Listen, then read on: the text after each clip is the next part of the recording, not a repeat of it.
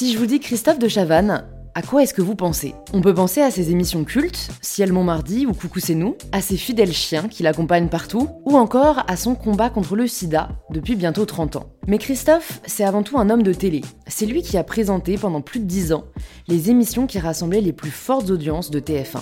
Pourtant, le parcours de Christophe est loin d'être un long fleuve tranquille. Alternant carton plein et échec à l'antenne, Christophe doit sans cesse subir les conséquences de la dure loi de l'audiovisuel. Comment garder la passion quand les résultats ne sont pas au rendez-vous? Qu'est-ce que ça fait vraiment d'être célèbre? Comment réussir à se réinventer et faire son grand retour dans le nouveau talk show du samedi soir qui cartonne? Ce talk show, c'est l'émission Quelle époque présentée tous les samedis soirs par Léa Salamé à 23h sur France 2. J'ai eu la chance d'y participer et bien que des mauvaises langues aient tenté de faire dire le contraire, en réduisant mon avis sur le monde de la télévision à cette émission en particulier, c'est l'émission que j'ai le plus de plaisir à regarder en télé aujourd'hui. Je vous le dis très sincèrement, c'est à mes yeux une émission qui a réussi à trouver le parfait équilibre entre réflexion, débat et humour, et je vous invite chaudement à la regarder samedi prochain. Bref, c'était mon petit message de remerciement à Léa et Christophe, qui en plus d'être deux excellents journalistes, sont de très belles personnes. Si cet épisode vous plaît, n'hésitez pas à le partager à deux amis autour de vous qu'il pourrait intéresser, et je suis ravie de vous inviter à rejoindre ma conversation avec Christophe de Chavannes. Ça, vas-y, hein, parce que ça, moi, j'aime pas du tout. Ah, mais c'est pour ça que tu me les offres, c'est trop cool. Ben, c'est, je suis la gentillesse incarnée. Tu vois, je suis quelqu'un d'altruiste. Non, ça, j'adore quelqu'un qui dit tiens, tiens, t'en veux, c'est. J'aime pas. je trouve ça toujours euh, généreux. Tiens, ça vient du la, cœur. La quoi. bonté même. la Ouais, bonté même. ouais. Non, mais c'est vrai, je sais pas comment ça s'appelle, des calissons, non Mais euh, Non, c'est pas des je trouve pas ça gourmand. C'est des façons calissons. ok. Mais euh, Et ils ont trois mois, non un peu plus. Ah bah, Non, mais tu. mais ça se conserve, non Non, mais tu te fous du monde, en fait. Il faut, On va dire aux gens que c'est quand même grâce à Léa. Léa Salamé. Ça te dit un truc? Tu sais, euh, elle présente une émission Non, ah le oui, la samedi soir. politique. Oui, les journalistes politiques. Non, non, qui, qui, qui fait le- le- le- les, émissions politiques de la 2. Avec quelqu'un qui s'appelle Christophe de Chavannes. Ah non, ça, c'est pas une émission politique, ça, c'est une émission d'infotainment, comme on dit, de divertissement et, et un peu d'information, ou de temps en temps, on reçoit des gens d'ailleurs qui n'ont pas grand intérêt. Je... Moi, je, je, Bonjour, je le regarde, j'aime Euh, bien. Bon, non, écoute, Christophe, on va commencer parce que hein, je, te, je te connais, voilà. Maintenant, avant, connais avant Je te qu'on, connais quoi je sais comment tu peux être. C'est-à-dire C'est non mais non parce que là tu vas te présenter donc j'ai pas le droit de dire avant moi ce que je pense de toi. D'abord, tu vas me dire toi. Non, non, non. Christophe, Qu'est-ce que, qu'est-ce pour que les personnes- Qu'est-ce que tu es en train de sous-entendre Mais je veux Non, pas, je je veux pas te laisser faire, fallait pas m'inviter. Hein. Non, non, ce que je veux dire c'est que je sais que tu peux avoir une grande tendance au second degré. Ah Et oui. c'est très bien, Ah oui, même. mais dans le podcast, j'aimerais bien qu'on soit aussi un peu dans le premier degré. Ah, c'est-à-dire que tu penses que les gens vont penser que je pense vraiment que tu m'as faire de la merde. Ça, c'est vrai. C'est vraiment de, de- de la merde. Mais en revanche, que je ne t'en veux pas, ça, c'est vrai aussi. Non mais ça je pense que les gens en ont conscience. Ce que je veux dire c'est que veux les gens dire que les gens qui t'écoutent sont un peu couillons Non, je Non. veux dire que les gens qui m'écoutent, justement, ont envie de savoir vraiment qui tu es et d'aller au-delà de l'aspect purement humoristique qui te Ah non, mais caractérise, c'est ma vie, ça. mais qui ne te Le- réduit le- pas, qui, le- qui- qui ne te résume pas. Le, monsieur en taxi qui m'a amené, euh, et avec lequel j'ai passé une grosse heure, hein, donc je veux dire, parce qu'on a- on est quand même à l'autre bout du monde, et euh, je, je ne savais pas qu'il fallait que je prenne mon passeport, j'ai eu peur un moment. Et au moins, tu es Euh, arrivé à bon port. Il a passé un très bon moment. hein, C'est, je suis pas en posture hein, quand je fais le couillon ici avec un micro devant ma bouche. Je fais le couillon dans ma vie, et encore plus quand ça va pas. Et comme ça va pas tout le temps, eh ben, je fais encore plus le couillon. Oh, mais moi, ce qui m'intéresse, c'est justement qui es-tu en dehors de ce couillon que les gens connaissent déjà? Donc, je vais en revenir à ma première question, Christophe, Oui. qui est de te présenter de la façon dont tu le souhaites. Non, non, euh, alors que je me présente, moi, je m'appelle Christophe de Chavannes. euh, j'ai. J'ai- Je déteste ça en fait. Ah. Te Je présenter pas- ben, je Mais c'est pour ça que je dis faire. de la façon dont tu le souhaites. Si jamais tu veux dire, si jamais tu veux dire, j'aime les calissons mais pas les dégueux, tu le dis, mais Oui, juste présente-toi. Tu Ça, vois c'est fait. Oui, ça c'est fait, c'est vrai. Regardez, on va pas Ouais. l'enlever. Je vais vous dire que- qui je suis. Christophe de Chavannes, j'ai fait de la télé pendant des années. Avant, je faisais de la peinture, des appartements comme ça, ou un peu plus grands, que je refaisais pour les parents de mes différentes petites copines, ce qui me permettait de vivre. Euh, je suis né d'un homme et d'une femme. Euh, qui ont divorcé euh, quand j'avais 18 ans. J'habitais Montmartre, une petite maison que j'ai quittée assez euh, pas vite, parce que je suis resté avec ma Rome, parce qu'ils se sont séparés, donc je suis resté avec ma mère pour pas qu'elle soit toute seule. T'étais fils fait- unique? Non, j'avais une sœur qui est morte maintenant, la pauvre chérie, mais qui avait, euh, qui avait 50 plus que moi, mais qui est morte, elle avait 60 ans. T'es jeune Et qui était la plus jeune avocate de France à 21 ans, à l'époque. Ouais. Incroyable. Alors que moi, je ramais ma race, évidemment. Et donc, j'avais droit à.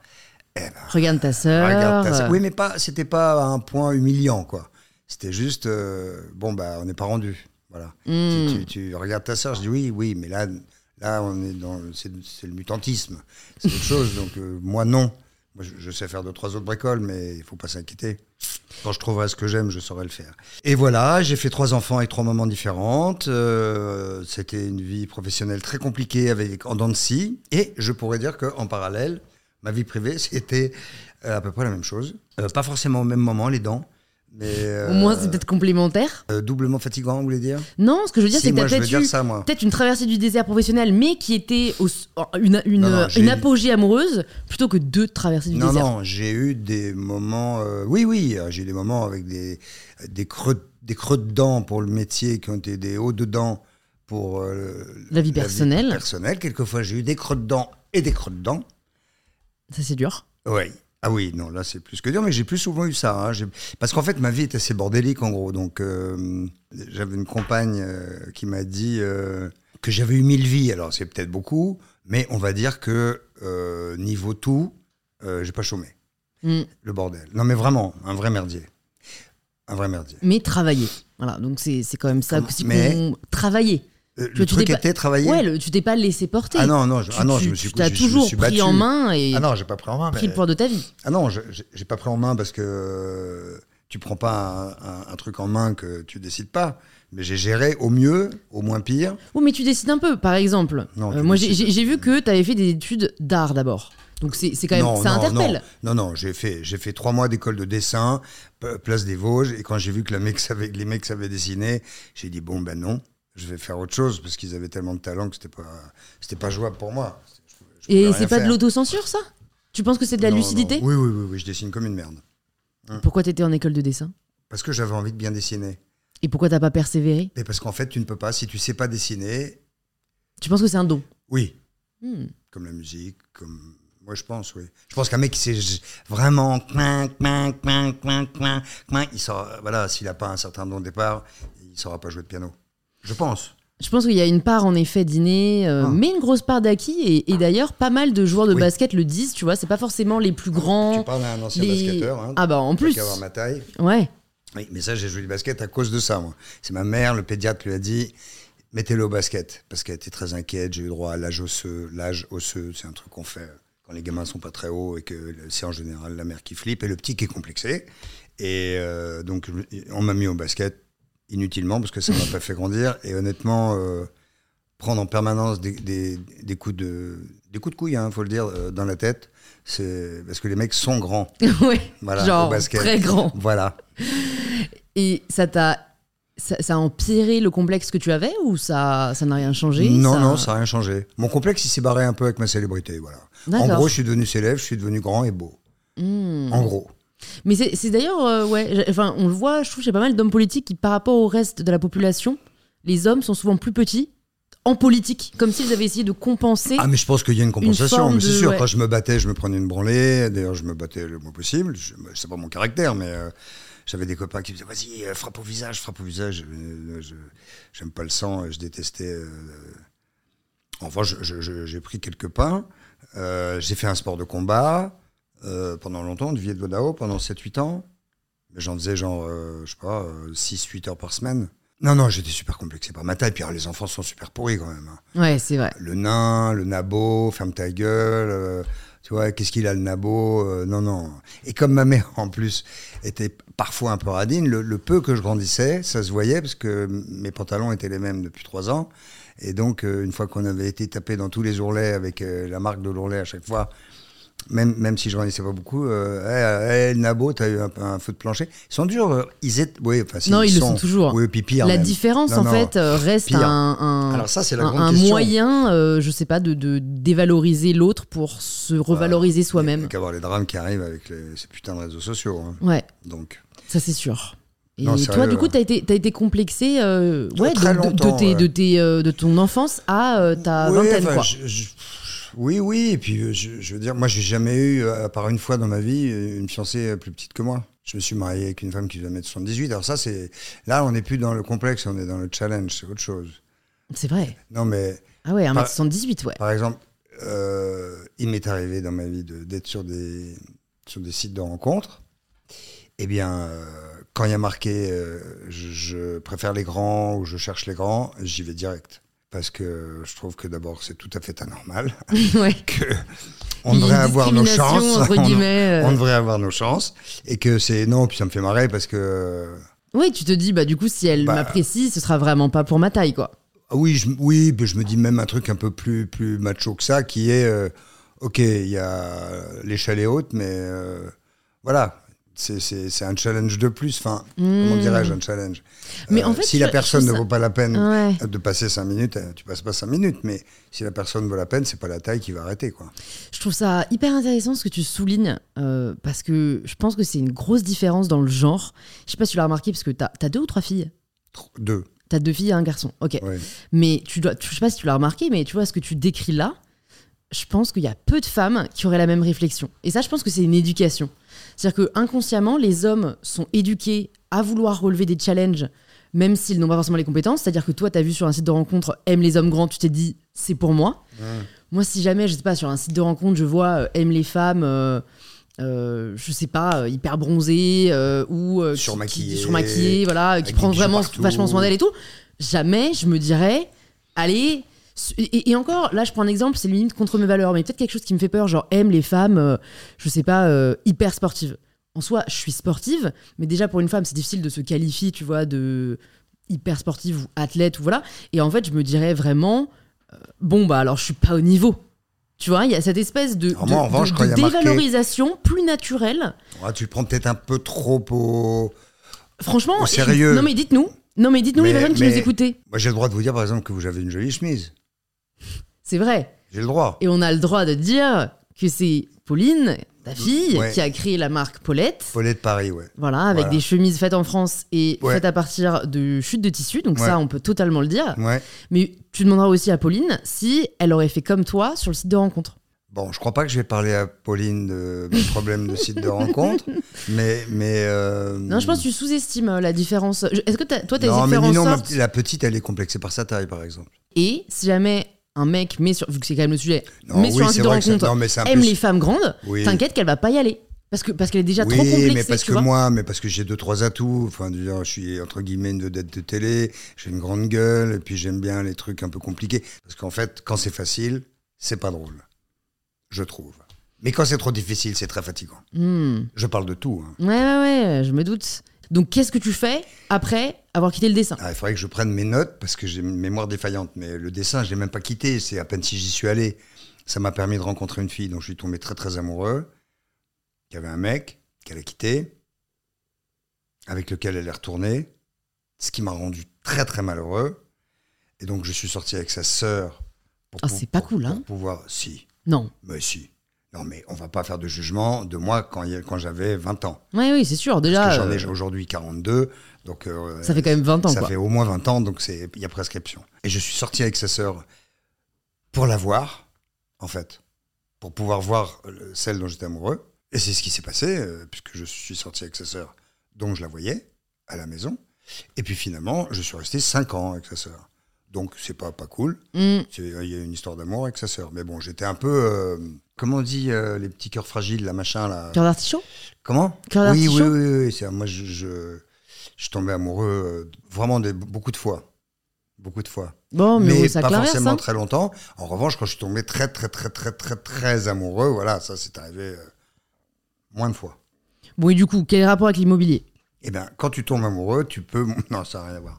Euh, non, non. Euh, euh, l'immobilier, mon père était dans l'immobilier, donc j'ai fait une école qui s'appelait l'école supérieure des professions immobilières, qui existe toujours, qui paraît-il est un, qui est devenue une énorme école, alors que moi j'avais juste un petit machin rue de Vaugirard, et qui a été créé par un monsieur absolument formidable. Alors ça, c'est un monsieur qui mériterait vraiment d'être invité à un podcast qui s'appelle Étienne Le Sidaner, qui est un, homme magnifique.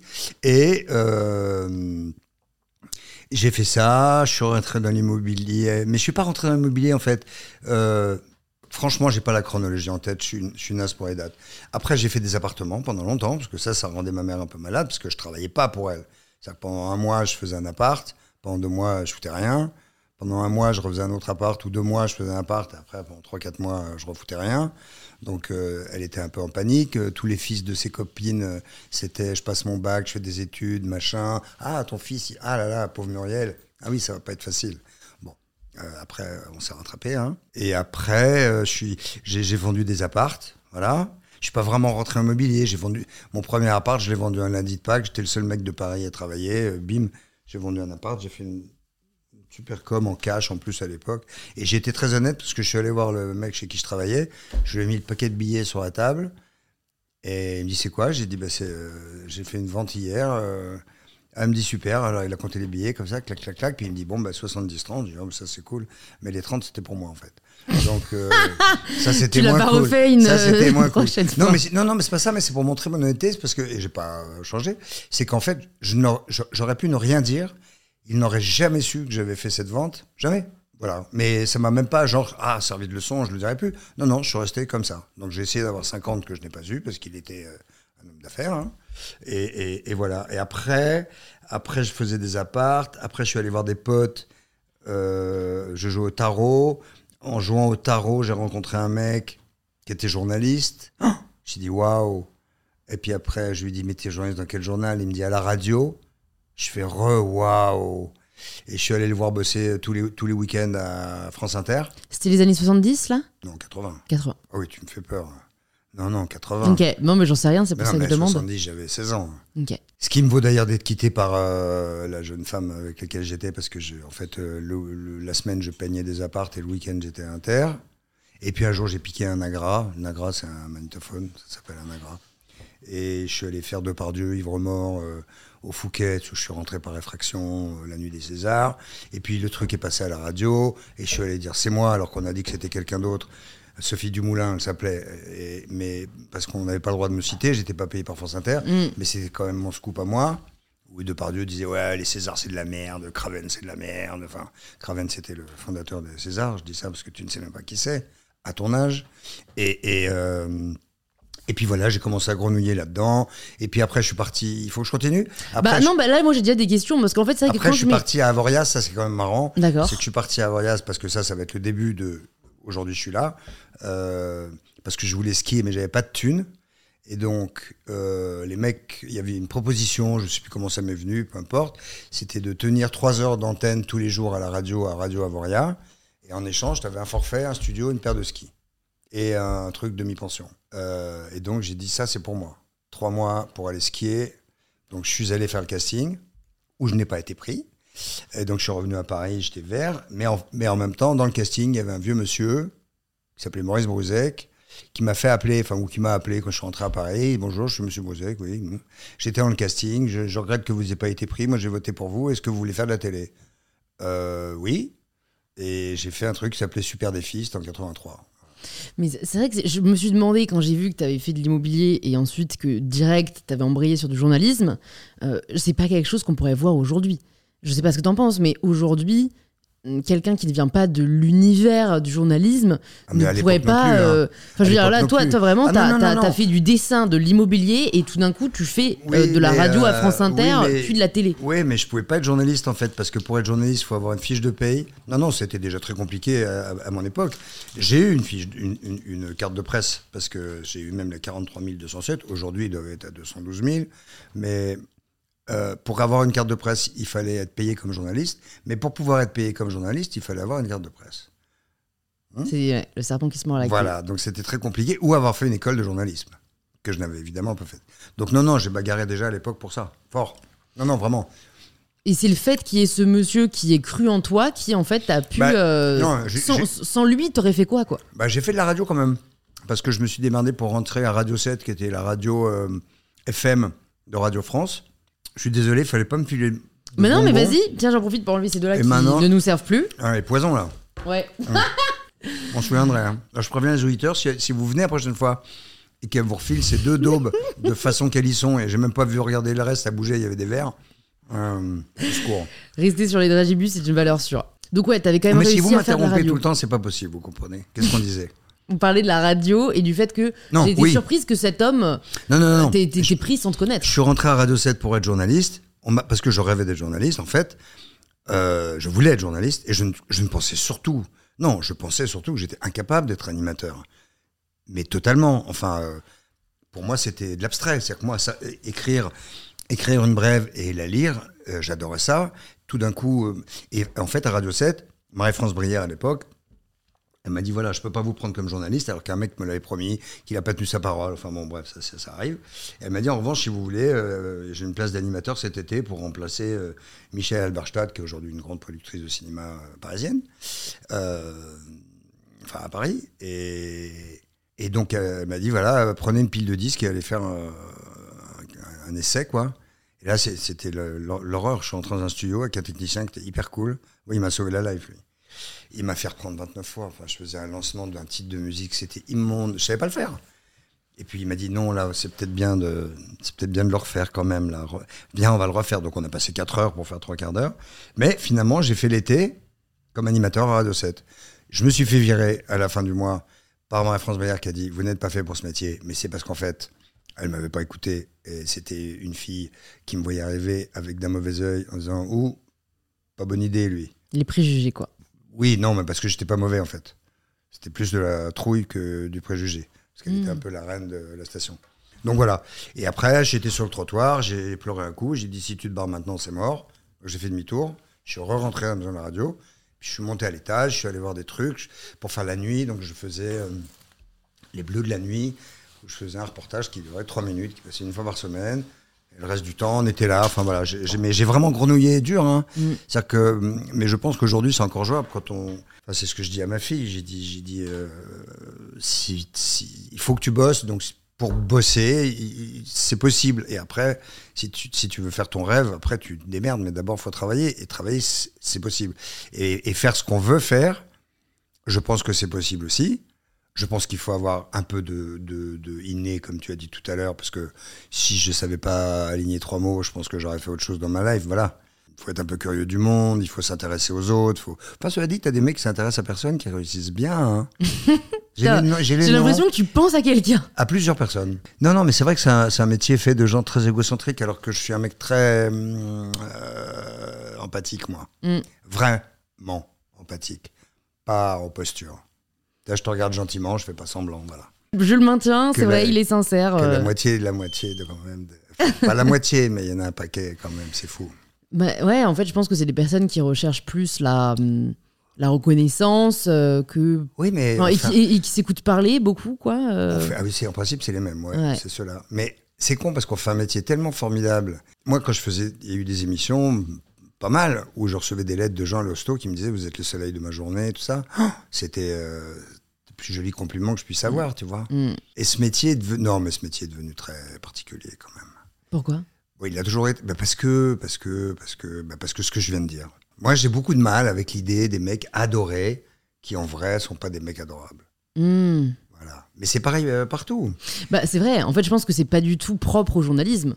Je pense que c'est le cas dans la. Je pense, je pense, pas- je parle, je pense pas Ok. au journaliste, moi, je parle à la télé. D'accord, Ah non, non, non, je pense ok. pas au journaliste. Oh ben non, parce que si on part sur des PPDA et tout ça, là, on est dans, on est dans la pathologie, là, c'est autre Ouais, ouais, chose. ouais, ouais. Mais, euh, mais Enfin, non, non, je, je, pense- sais même pas si c'est de la pathologie. Je pense que c'est juste. euh, c'est un mélange des deux. ouais. Mélange de, De, de- d'égo- voilà, de- d'abus de pouvoir. surpuissance Et- totale, ouais. Oui, oui, c'est sûr. Dans la télé, il y a, y a- Et encore, c'est.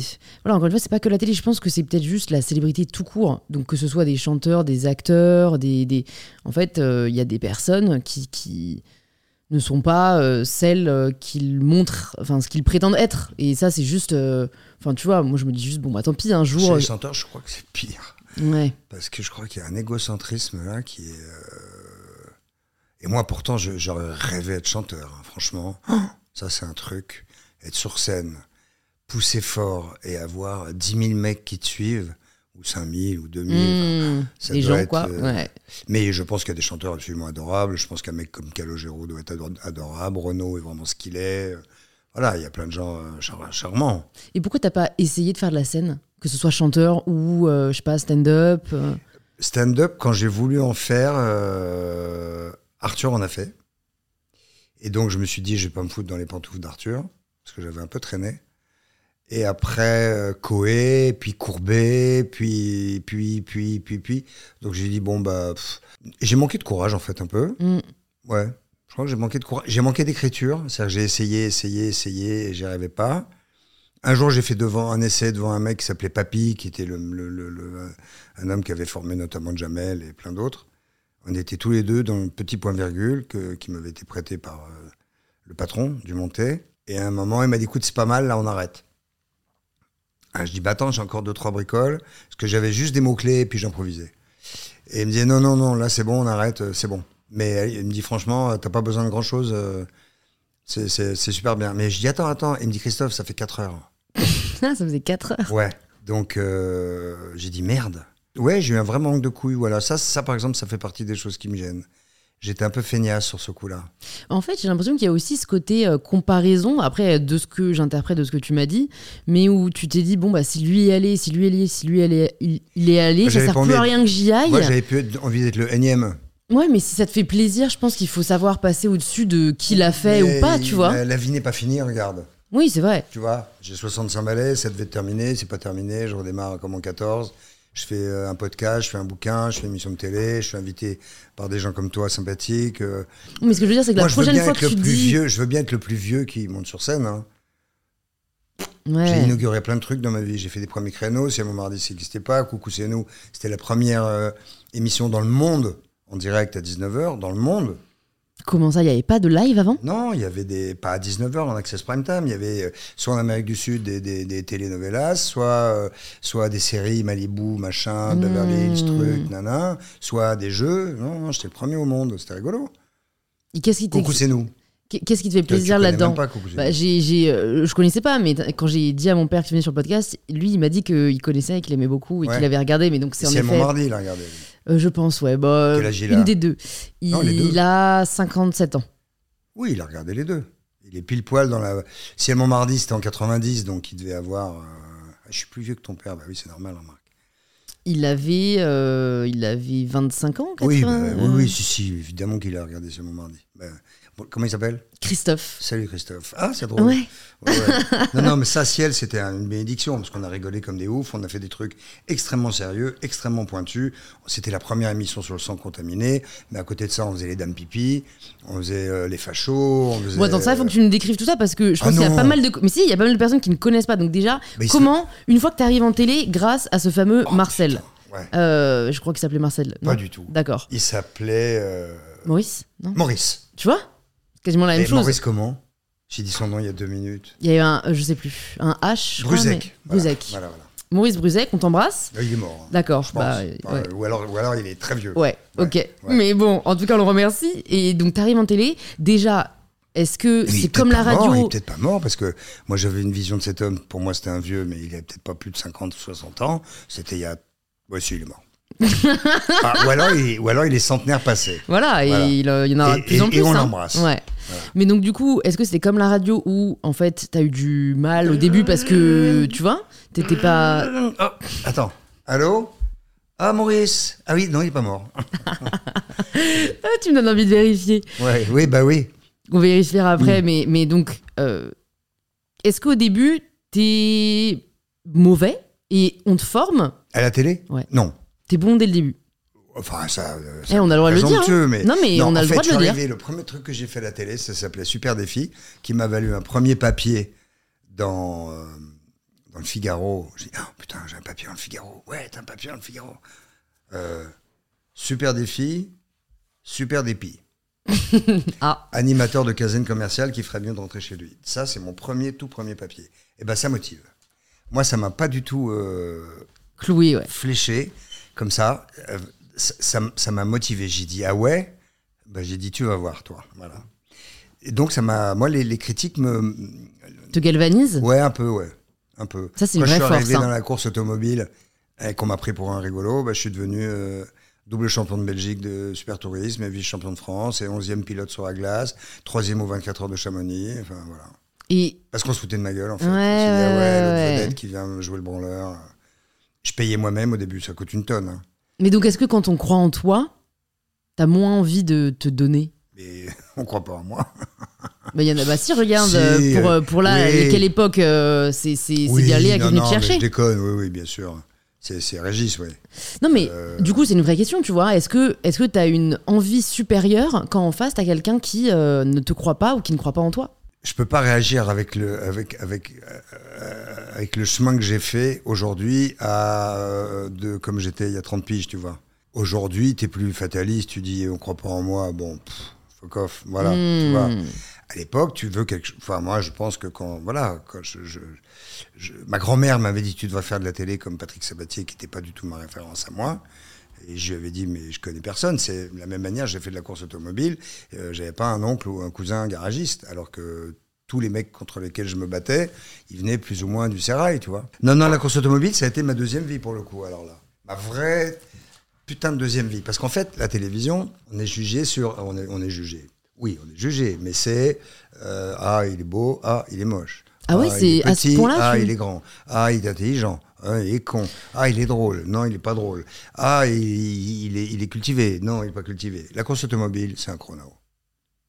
Et là, il n'y a pas de discussion. Hmm, Donc, il n'y a, pas de discussion. hmm. C'est Que le meilleur gagne. si tu fais le chrono le plus rapide, eh ben ok, tu as fait la pole position et il n'y a pas de discussion possible. Personne ne peut dire ah oui mais non je suis pas d'accord parce que non. Mais en fait, tu parles de Et- course automobile, mais c'est ça dans tous les et sports. quand tu gagnes une course, oui mais c'est pas la même chose que la télé ou acteur. Non, Où- totalement. Où tu es tu es soumis. Mais pourquoi la course automobile et pas, euh, je sais pas, le, le 300 mètres haie le 300 mètres haie je, je ne pouvais pas à cause de la hauteur de la haie. Ah, ouais. Je pouvais pas. Déjà, t'as une bonne Donc, excuse. euh, ouais. donc je me tapais la tête dedans donc euh, j'arrêtais. Ouais. Donc, donc moi, c'était la course automobile. Non, non, mais je prends cet exemple-là parce que, voilà, belle soit la perche, oui, c'est pareil. Mmh. Voilà, t'es plus rapide, t'es plus En rapide. tout cas, le sport, il y a un côté plus méritocratique que la télé, tu trouves? non, c'est non, c'est plus. euh, on est soumis à divers jugements quand on fait mon métier, de par tout ce que je viens de dire, tout ce que tu détestes, et la course automobile, c'est le seul truc où il y a rien à dire. Tu- T'es sur la quand, quand, quand la course est finie et que t'es là-haut, eh ben tu dis ben voilà, aujourd'hui personne n'a fait mieux que moi. La télé, c'est autre chose, c'est un jugement, c'est être. je suis tombé au bon moment, euh, au bon endroit, j'avais la bonne tronche, j'avais le bon âge. Tu vois, il y a plein de choses comme ça qui se. Après, il y a Il y a plein de standards. Après, il y a le travail. Hmm. Non, non. Bah, Ah non, si, il y a des pas- standards. Bah, j'en ressemble pas à Jean-Pierre Foucault, ni à Michel Drucker, ni à Roger Lanzac que tu connais pas, Non. ni à Léon Zitrone. ni Mais, à- mais bon, euh, je veux dire, t'es quand même un homme blanc, français. euh, Enfin, tu vois, il n'y a pas non Ah, plus. Tu non, vois, mais y a- y a- attends, mais- je- je- je- ça change. Ah oui, je sais pas, j'ai pendant- oublié, j'ai oublié où j'étais. Bah oui, non mais quand même, il faut, enfin tu vois, faut le reconnaître. Je pense que en effet, euh, t'étais petit, voilà, mais c'est tout quoi. Enfin, tu, ça, ça- oui, mais ça- tu vois, à côté de toi, dans la, moi la roue de la fortune, je connais parce que ça pour le coup j'étais petite Euh, et c'était euh, Victoria Sublette, c'est ça? Non, Victoria Silvested. Ok. Mais non, c'est Alexandra Sublet, Ah, la, pardon. la petite brune. Bon, en tout cas, il y avait une Victoria à côté de toi. Voilà, excuse-moi. Elle faisait euh, elle pas 1m80. été choisie pour ce qu'elle avait à te dire. choisie. Elle Bon, était- bah, Ah si, elle était très drôle. enfin bon, tu l'as choisie parce qu'elle même- avait un certain physique. C'était bah, mon Bah. chien, je l'ai choisi parce qu'il avait un certain physique aussi. Non, mais je veux dire, euh, tu- non, c'est idiot ce que je viens de dire. non, non, non, C'est non. bien, tu compares les femmes aux non, chiens non, là, c'est- tu non, non, non. Mais non, c'est parce que mon chien était avec nous et que c'était eux d'abord et moi après, tu vois. Voilà, Euh, je m'en fous. Non, non, c'est parce qu'elle était drôle. Je m'amusais avec elle. Mais évidemment que j'ai choisi pour son physique. Mais euh, on m'aurait, donné. il y a des standards, t'as pas pris Mais je ne une pas femme choisi. noire handicapée. Non, mais je ne l'ai, je ne l'ai pas choisi que par son physique. J'ai choisi parce que j'avais fait des émissions avec elle. Que c'est une bimbo internationale. J'allais à New York, elle faisait des couvertures, elle faisait des red carpet pas out. C'est, la caricature de la bimbo. Qu'elle dormait au Georges V. Son mec venait de la chercher en jet. Enfin, c'est la seule meuf du monde qui tourne les lettres, qui, qui dort au Georges V et qui, qui, qui, et, et qui repart en jet euh, vivant On à espère qu'elle a arrêté. Ouais. Et, et- et les rapports qu'on avait étaient très fun et très drôles. Et je savais, parce que TF1 m'a dit non, non, non, on comprend pas ce qu'elle dit, elle parle pas français. J'ai dit bah oui, mais on s'en fout en fait. C'est bien plus marrant même, euh, je vais lui apprendre en direct ce qui s'est passé. Hmm. Et puis elle était drôle, elle avait, voilà. Elle est blonde, elle a des gros seins, mais elle est drôle, elle est marrante, elle a de l'humour, elle a du deuxième degré, elle se fout de sa propre gueule, enfin voilà. Euh, Il y avait une personnalité quand même. Hmm. Oui, mais ce qui, ce qui est dur, pas du pris coup. une imbécile. Oui, non, mais tu vois, ce qui est dur, c'est que, et tu le disais toi-même, la télé, du coup, te réduit à l'image que tu renvoies. Mais Donc, moi, on m'a je dit- me souviens pas d'elle pour son humour, tu vois. Bah, pour ce qui se passe entre nous aussi, sûrement.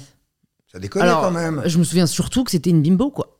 Et qu'elle était exceptionnellement Mais oui, mais belle. moi, et qu'elle jouait vachement Eh dessus. ben, moi, on se souvient de moi, pourquoi? Bah, Parce que j'étais. Nous sommes ton chien. Parce que, bah voilà. Mm. Bon, bah, tu vois. Mm. Bon, non, mais oui, oui, c'est sûr. Mais et, ça, ça t'a pas dérangé quand tu t'es rendu compte de ça un chien? Non, ça, à mon avis, tu, j'ai vu que tu en avais euh, un nouveau, donc voilà, a priori, c'est que ça t'a pas dérangé. Et t'as bien raison, j'adore les chiens.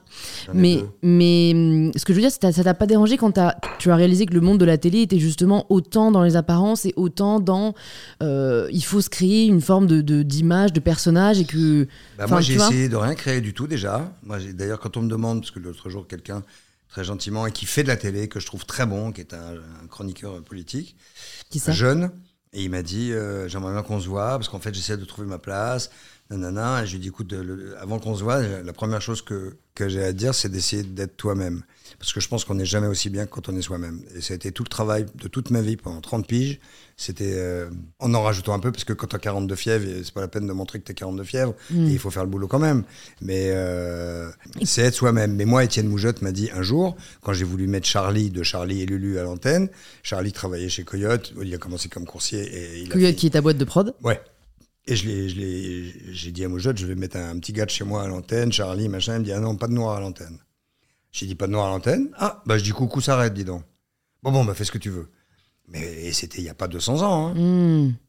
Ah, c'est fou quand même. Hein. Ah oui, c'est ouf. Ouais, c'est des, des, des, des Mais voilà, euh, maintenant, tu as aussi, as aussi, il faut, as aussi le truc inverse parfois, pardon, mais où tu vois, où pour, pour, euh, je suis absolument pour l'intégration de tous, de de tout, de, de, que c'est possible quand il faut, machin. Mais il faut pas que ça soit non plus la discrimination positive où tu te retrouves avec un comédien euh, tout pourri qui joue super mal juste parce que il est soit rebeu, soit noir. Voilà, ça je trouve ça. Mais en fait, ça ne doit pas. Ça je comprends et je pense que c'est le préjugé que ont certaines personnes sur la discrimination positive. Mais par exemple, euh, la loi qui est passée là pour les conseils d'administration euh, pour qu'il y ait la parité dans les conseils d'administration. Homme-femme. ouais, mmh. homme-femme. Il y a quelques années, c'est de la mmh. discrimination positive. Mmh. Et en fait, au début, peut-être que tu vas, peut tu vas mettre des femmes euh, potentiellement un peu moins douées que d'autres hommes qu'on aurait mis à la place. Mais en fait, du coup, ça a créé des, des, représentations pour les femmes qui arrivent dans les générations futures, où en fait, tu arrives, grâce à ça, à rétablir au bout de 5 ans une parité qui est non seulement dans le genre, mais aussi dans le talent, dans les compétences, etc. Donc, tu vois, je pense qu'il faut parfois la discrimination positive en disant, en fait, en fait si jamais on met pas de comédiens noirs dans des films, euh, ah non, j'ai pas dit ça. Tu vois, en fait, en fait, en fait ils ne sont pas, représentés. mais non, mais il faut qu'ils soient bons oui, mais oui, mais oui. Bah voilà, c'est ça que je dis. Je, pense que tu vois, il y a, y, a un devoir au début euh, de euh, peut-être à potentiel égal prendre la personne qui vient d'une minorité. Tu ne pourras jamais arriver à ce qu'une femme fasse comme un homme. Ils vont nous croire là, tu crois? Non, je pense que tu l'as. Déjà, à tonton, on sentait que. Mais en fait, le problème, c'est qu'il y en a de ton âge qui tiennent ce discours-là. Hein. Euh, ah, ben il y en a même des plus jeunes. Et d'ailleurs, bien sûr, tout, à fait, tout à fait. Tout as raison de le souligner. C'est même pas qu'une question de génération. Mais pour en Non, mais c'est marrant aussi, il faut pas qu'il inverse non plus. Tu vois, l'autre jour, Philippe Cavalier faisait un sketch très drôle sur le sport. Et il dit euh, de toute façon, les sportifs, hommes, sont plus forts, vont plus vite, sont plus puissants. Sont... Mais là, euh, là, il faut même pas réfléchir. On, sait que les hommes, de par leur structure euh, physiologique, sont plus forts, sont plus puissants, vont plus vite. Voilà. Eh bien, il y avait une fille qui disait euh, Ah non, non, ah non, ah ben non, ah ben non. Ben si, c'est pas grave, quoi. Enfin, je veux dire, est-ce que dire qu'un Mexicain est capable de pousser 150 kilos alors qu'un Anglais euh, je parle de, de, gens de, tu vois, de morphologie normale, euh, enfin on va dire moyenne du pays, euh, qu'un mec d'Amérique du Sud, parce que génétiquement ils sont habitués à faire des trucs tellement plus durs, plus forts, etc., que c'est des pays plus pauvres, arrive à pousser des trucs plus lourds que d'autres. Est-ce que c'est discriminatoire? Non, mais je pense que en fait peut-être que cette personne juste luttait contre les vérités générales. En fait, ce qui est difficile avec cet argument, les hommes sont plus forts que les femmes, c'est une vérité générale, là où euh, moi en sport, quand on faisait du 3x500, t'avais des petits mecs chétifs qui étaient moins bons qu'une meuf, bah en fait super puissante. Euh, ah, mais tu me mets à côté de Laure Manodou, euh, je suis même pas arrivé à la moitié, elle a fait l'aller-retour. Voilà, donc c'est juste cette vérité générale là. Je te parle pas des grands athlètes. Non, mais moi non plus, je te parlais à l'école. Mais à niveau égal d'athlétisme, un athlète mais, globalement, oui, les hommes courent plus vite. Oui, oui. C'est sûr. niveau égal d'athlétisme. Mais, mais je vois pas, enfin, je vois pas quel est le point derrière. Une fois qu'on a dit ça. C'est quoi le Non, mais c'est pour dire qu'on peut pas, on, ne peut pas partout dire que c'est inacceptable, à mon avis, qu'il n'y ait pas la parité. Euh, pourquoi il n'y a pas de femmes pilotes de F1 Il y a eu un essai ou deux. Euh, tu vois, c'est une bonne question. Il y a Bah, forcément Il y, en- y a euh, quand Squeezie il a fait. T'as suivi un peu le Grand Prix Explorer euh, Tu sais, il a, il a organisé un Grand Prix. Non, mais il y a des filles qui vont très vite. Hein. Ouais, bah, il y avait- moi. il y avait- il y avait Margot des- Lafitte, elle va super Ok. bien. Bon, mais Et voilà, je sais qu'il y avait des, des femmes dans. Et dans Margot le- Lafitte, c'est Affina Pilote, c'est un peu génétique. Enfin, tu vois. Hmm. C'est, Elle faisait du cheval, divinement bien. Un jour, elle a dit ah non, non, ai- elle était en équipe nationale quasiment. Elle a dit non, non, je, vais, je voudrais conduire. Elle avait jamais conduit. Elle monte dans une caisse, elle a gagné le championnat Andros sur la glace la première année ou la deuxième. Donc c'est vraiment génétique ces trucs-là, c'est marrant. hein. Ouais. Mais euh, je pense que tu. Mais En tu fait, mis c'est- ma mère au volant d'une caisse de course. euh, je pense que même avec beaucoup d'entraînement, euh, il y a des grands dangers. hein. Oui, oui, oui, non, mais en fait, je pense qu'il y a aussi. euh, ce qui, ce- moi, je suis pour qu'il y ait une égalité des chances. Donc, en fait, qu'on ne, dise, qu'on ne dise pas à une femme, non, tu peux pas, parce que tu es une femme, sans même lui avoir donné, euh, que ce soit un volant euh, ou euh, une- perche. En, même fait, est-ce que c'est pas plus mal qu'on n'ait pas Est-ce mis que, des est-ce femmes à que la mine? si, est-ce que si, regarde, si on prend, si on prend là, t'as vu le film avec Will Smith sur l'histoire de Serena Williams et Venus Williams? Oui, Will- Williams. ouais, ouais, Williams en anglais, en français c'est un autre truc. Bon, Enfin, l'histoire des sœurs Williams. Tu vois, moi je pense que euh, si ça avait été un autre sport et que le père avait appliqué la même méthode, quel que soit le sport, en fait, il aurait réussi à en faire des championnes. Euh, et, ça, et ça vaut pour la Formule 1 comme ça vaut pour le saut à la perche. Je te dis pas que ça aurait forcément été je les ne mêmes pense pas que ça aurait performances été des des hommes, tu vois, mais. Je ne pense pas que ça aurait été des perchistes. Ok. Non, je pense que non, je pense qu'elles étaient faites pour être joueuses de tennis. Je pense, je pense pas que le- ça a été Non, choisi je pense que tu, je hasard. pense que tu sous-estimes le poids de, de l'éducation, de la sociolo, enfin de la socialisation de l'enfant. euh, Quand tu grandis en parlant que d'un sport, en t'entraînant que par rapport à Non, un mais moi je sport, parlais du dessin tout à l'heure. Je veux dire euh, que ce soit homme ou femme, tu sais pas dessiner, tu sais pas dessiner quoi. Ben non, moi tu vois, j'ai lu un, il y a un livre que je recommande beaucoup qui s'appelle euh, Mindset de Carol Dweck, euh, qui est une professeure de psychologie à Columbia, et qui justement montre que on a comme ça parfois des idées fixes.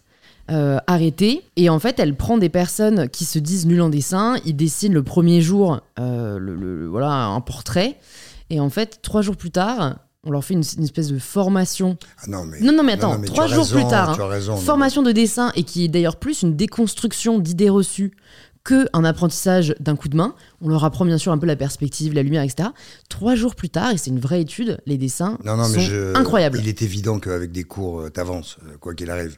Je pense que t'a- j'ai peut-être été un peu vite tout à l'heure, mais je crois que j'ai vite été complexé, surtout en première année, par la qualité des dessins de mes petits camarades, où je me suis Mm. dit, là, je suis trop loin, quoi. Voilà. Et puis, c'est peut-être une période aussi de ma vie où j'avais pas envie de foutre grand-chose. hein. Donc, soyons francs aussi. Donc, Ouais, ouais, mais néanmoins, néanmoins, je gratouille toujours quand, quand je téléphone, par exemple, hein, et je gratouille toujours, toujours, toujours, toujours la même chose. Alors que je pourrais essayer de progresser, essayer de faire des perspectives. Mais euh, il y, a, il y a deux ans, trois ans, j'avais acheté des, le matos, chevalet, tube, euh, pinceau, euh, toile, et j'ai essayé de faire ma maison de campagne et tout ça. Et euh, bon, c'est un petit peu comme si un enfant de 12 ans l'avait faite, mais comme si c'était un enfant de 12 ans qui se démerdait pas mal, parce que j'étais avec un pote qui l'avait fait aussi. Alors, lui a fait vraiment un truc tout à fait, euh, tout à fait, tout à fait merdique. Et, et moi, il y, a- il y a des gens qui sont venus comme ça de la campagne, qui ont regardé, et me disent Ah, c'est pas mal, qu'est-ce que fait ça? Donc, en fait, oui, avec la formation, si je m'y mettais. Mais c'est comme le piano. Voilà, je joue bien du piano pendant 5 minutes parce que j'ai pas voulu faire. euh, Gad, euh, elle m'allait joue très très bien du piano. Mais voilà, moi j'aurais rêvé jouer comme lui. Mais pour ça, il faut prendre des cours, il faut être patient, il faut, faut être patient. Ça, c'est pas un truc euh, qui m'habite. Mine de rien, tu l'as quand même. C'est ça qui est paradoxal, je trouve, c'est que tu as été euh, très pugnace quand même dans ta carrière. C'est pas forcément de la patience, ça, la tu pugnacité. hein. Oui, c'est sûr, mais, mais en l'occurrence, pour euh, exceller dans un domaine quel qu'il soit, il faut de la pugnacité, quoi. Plus que de la patience, je trouve. Parce que quand Je t'en joue veux, pas au golf. quand t'en veux, t'es prêt à tout, je quoi. joue pas au golf. Et en quoi qu'il faut être- c'est- Parce qu'il faut être très patient, c'est très long. Mais- C'est très long. C'est comme les échecs. Je joue pas mal au backgammon. Je sais pas jouer aux échecs. Parce que c'est très Hmm. long. Très, très. Be- besogneux, Pas quoi. besogneux, parce que c'est. Laborieux. Mais... Oui, c'est très difficile, puis c'est très long. Moi, je fais partie des mecs qui en ont pris vraiment le plus plein la tronche. hein. C'est-à-dire Ah ouais que- bah oui, euh, j'ai- tous mes petits camarades ont des carrières assez flat. Moi, ça a été euh, des, des succès, des échecs, des succès, des échecs. C'était. Moi, j'ai sorti quand j'ai déménagé il y a deux piges, j'ai sorti un tiroir dans lequel il y avait plein, plein de magazines où j'étais en couverture. Et c'est sur des années, des années, il y avait marqué De Chavannes le retour. Donc ça veut dire que. Été marqué plusieurs fois. Ah ben sur plein d'années différentes, oui. Donc ça veut dire que je me suis pris plein de, galères, plein de gamelles. Moi j'ai eu des patrons qui m'ont dit Tu vois bien que les gens ne veulent plus te voir. Tu, tu vois bien que le public te veut plus. Mets-toi au vert, c'est bon.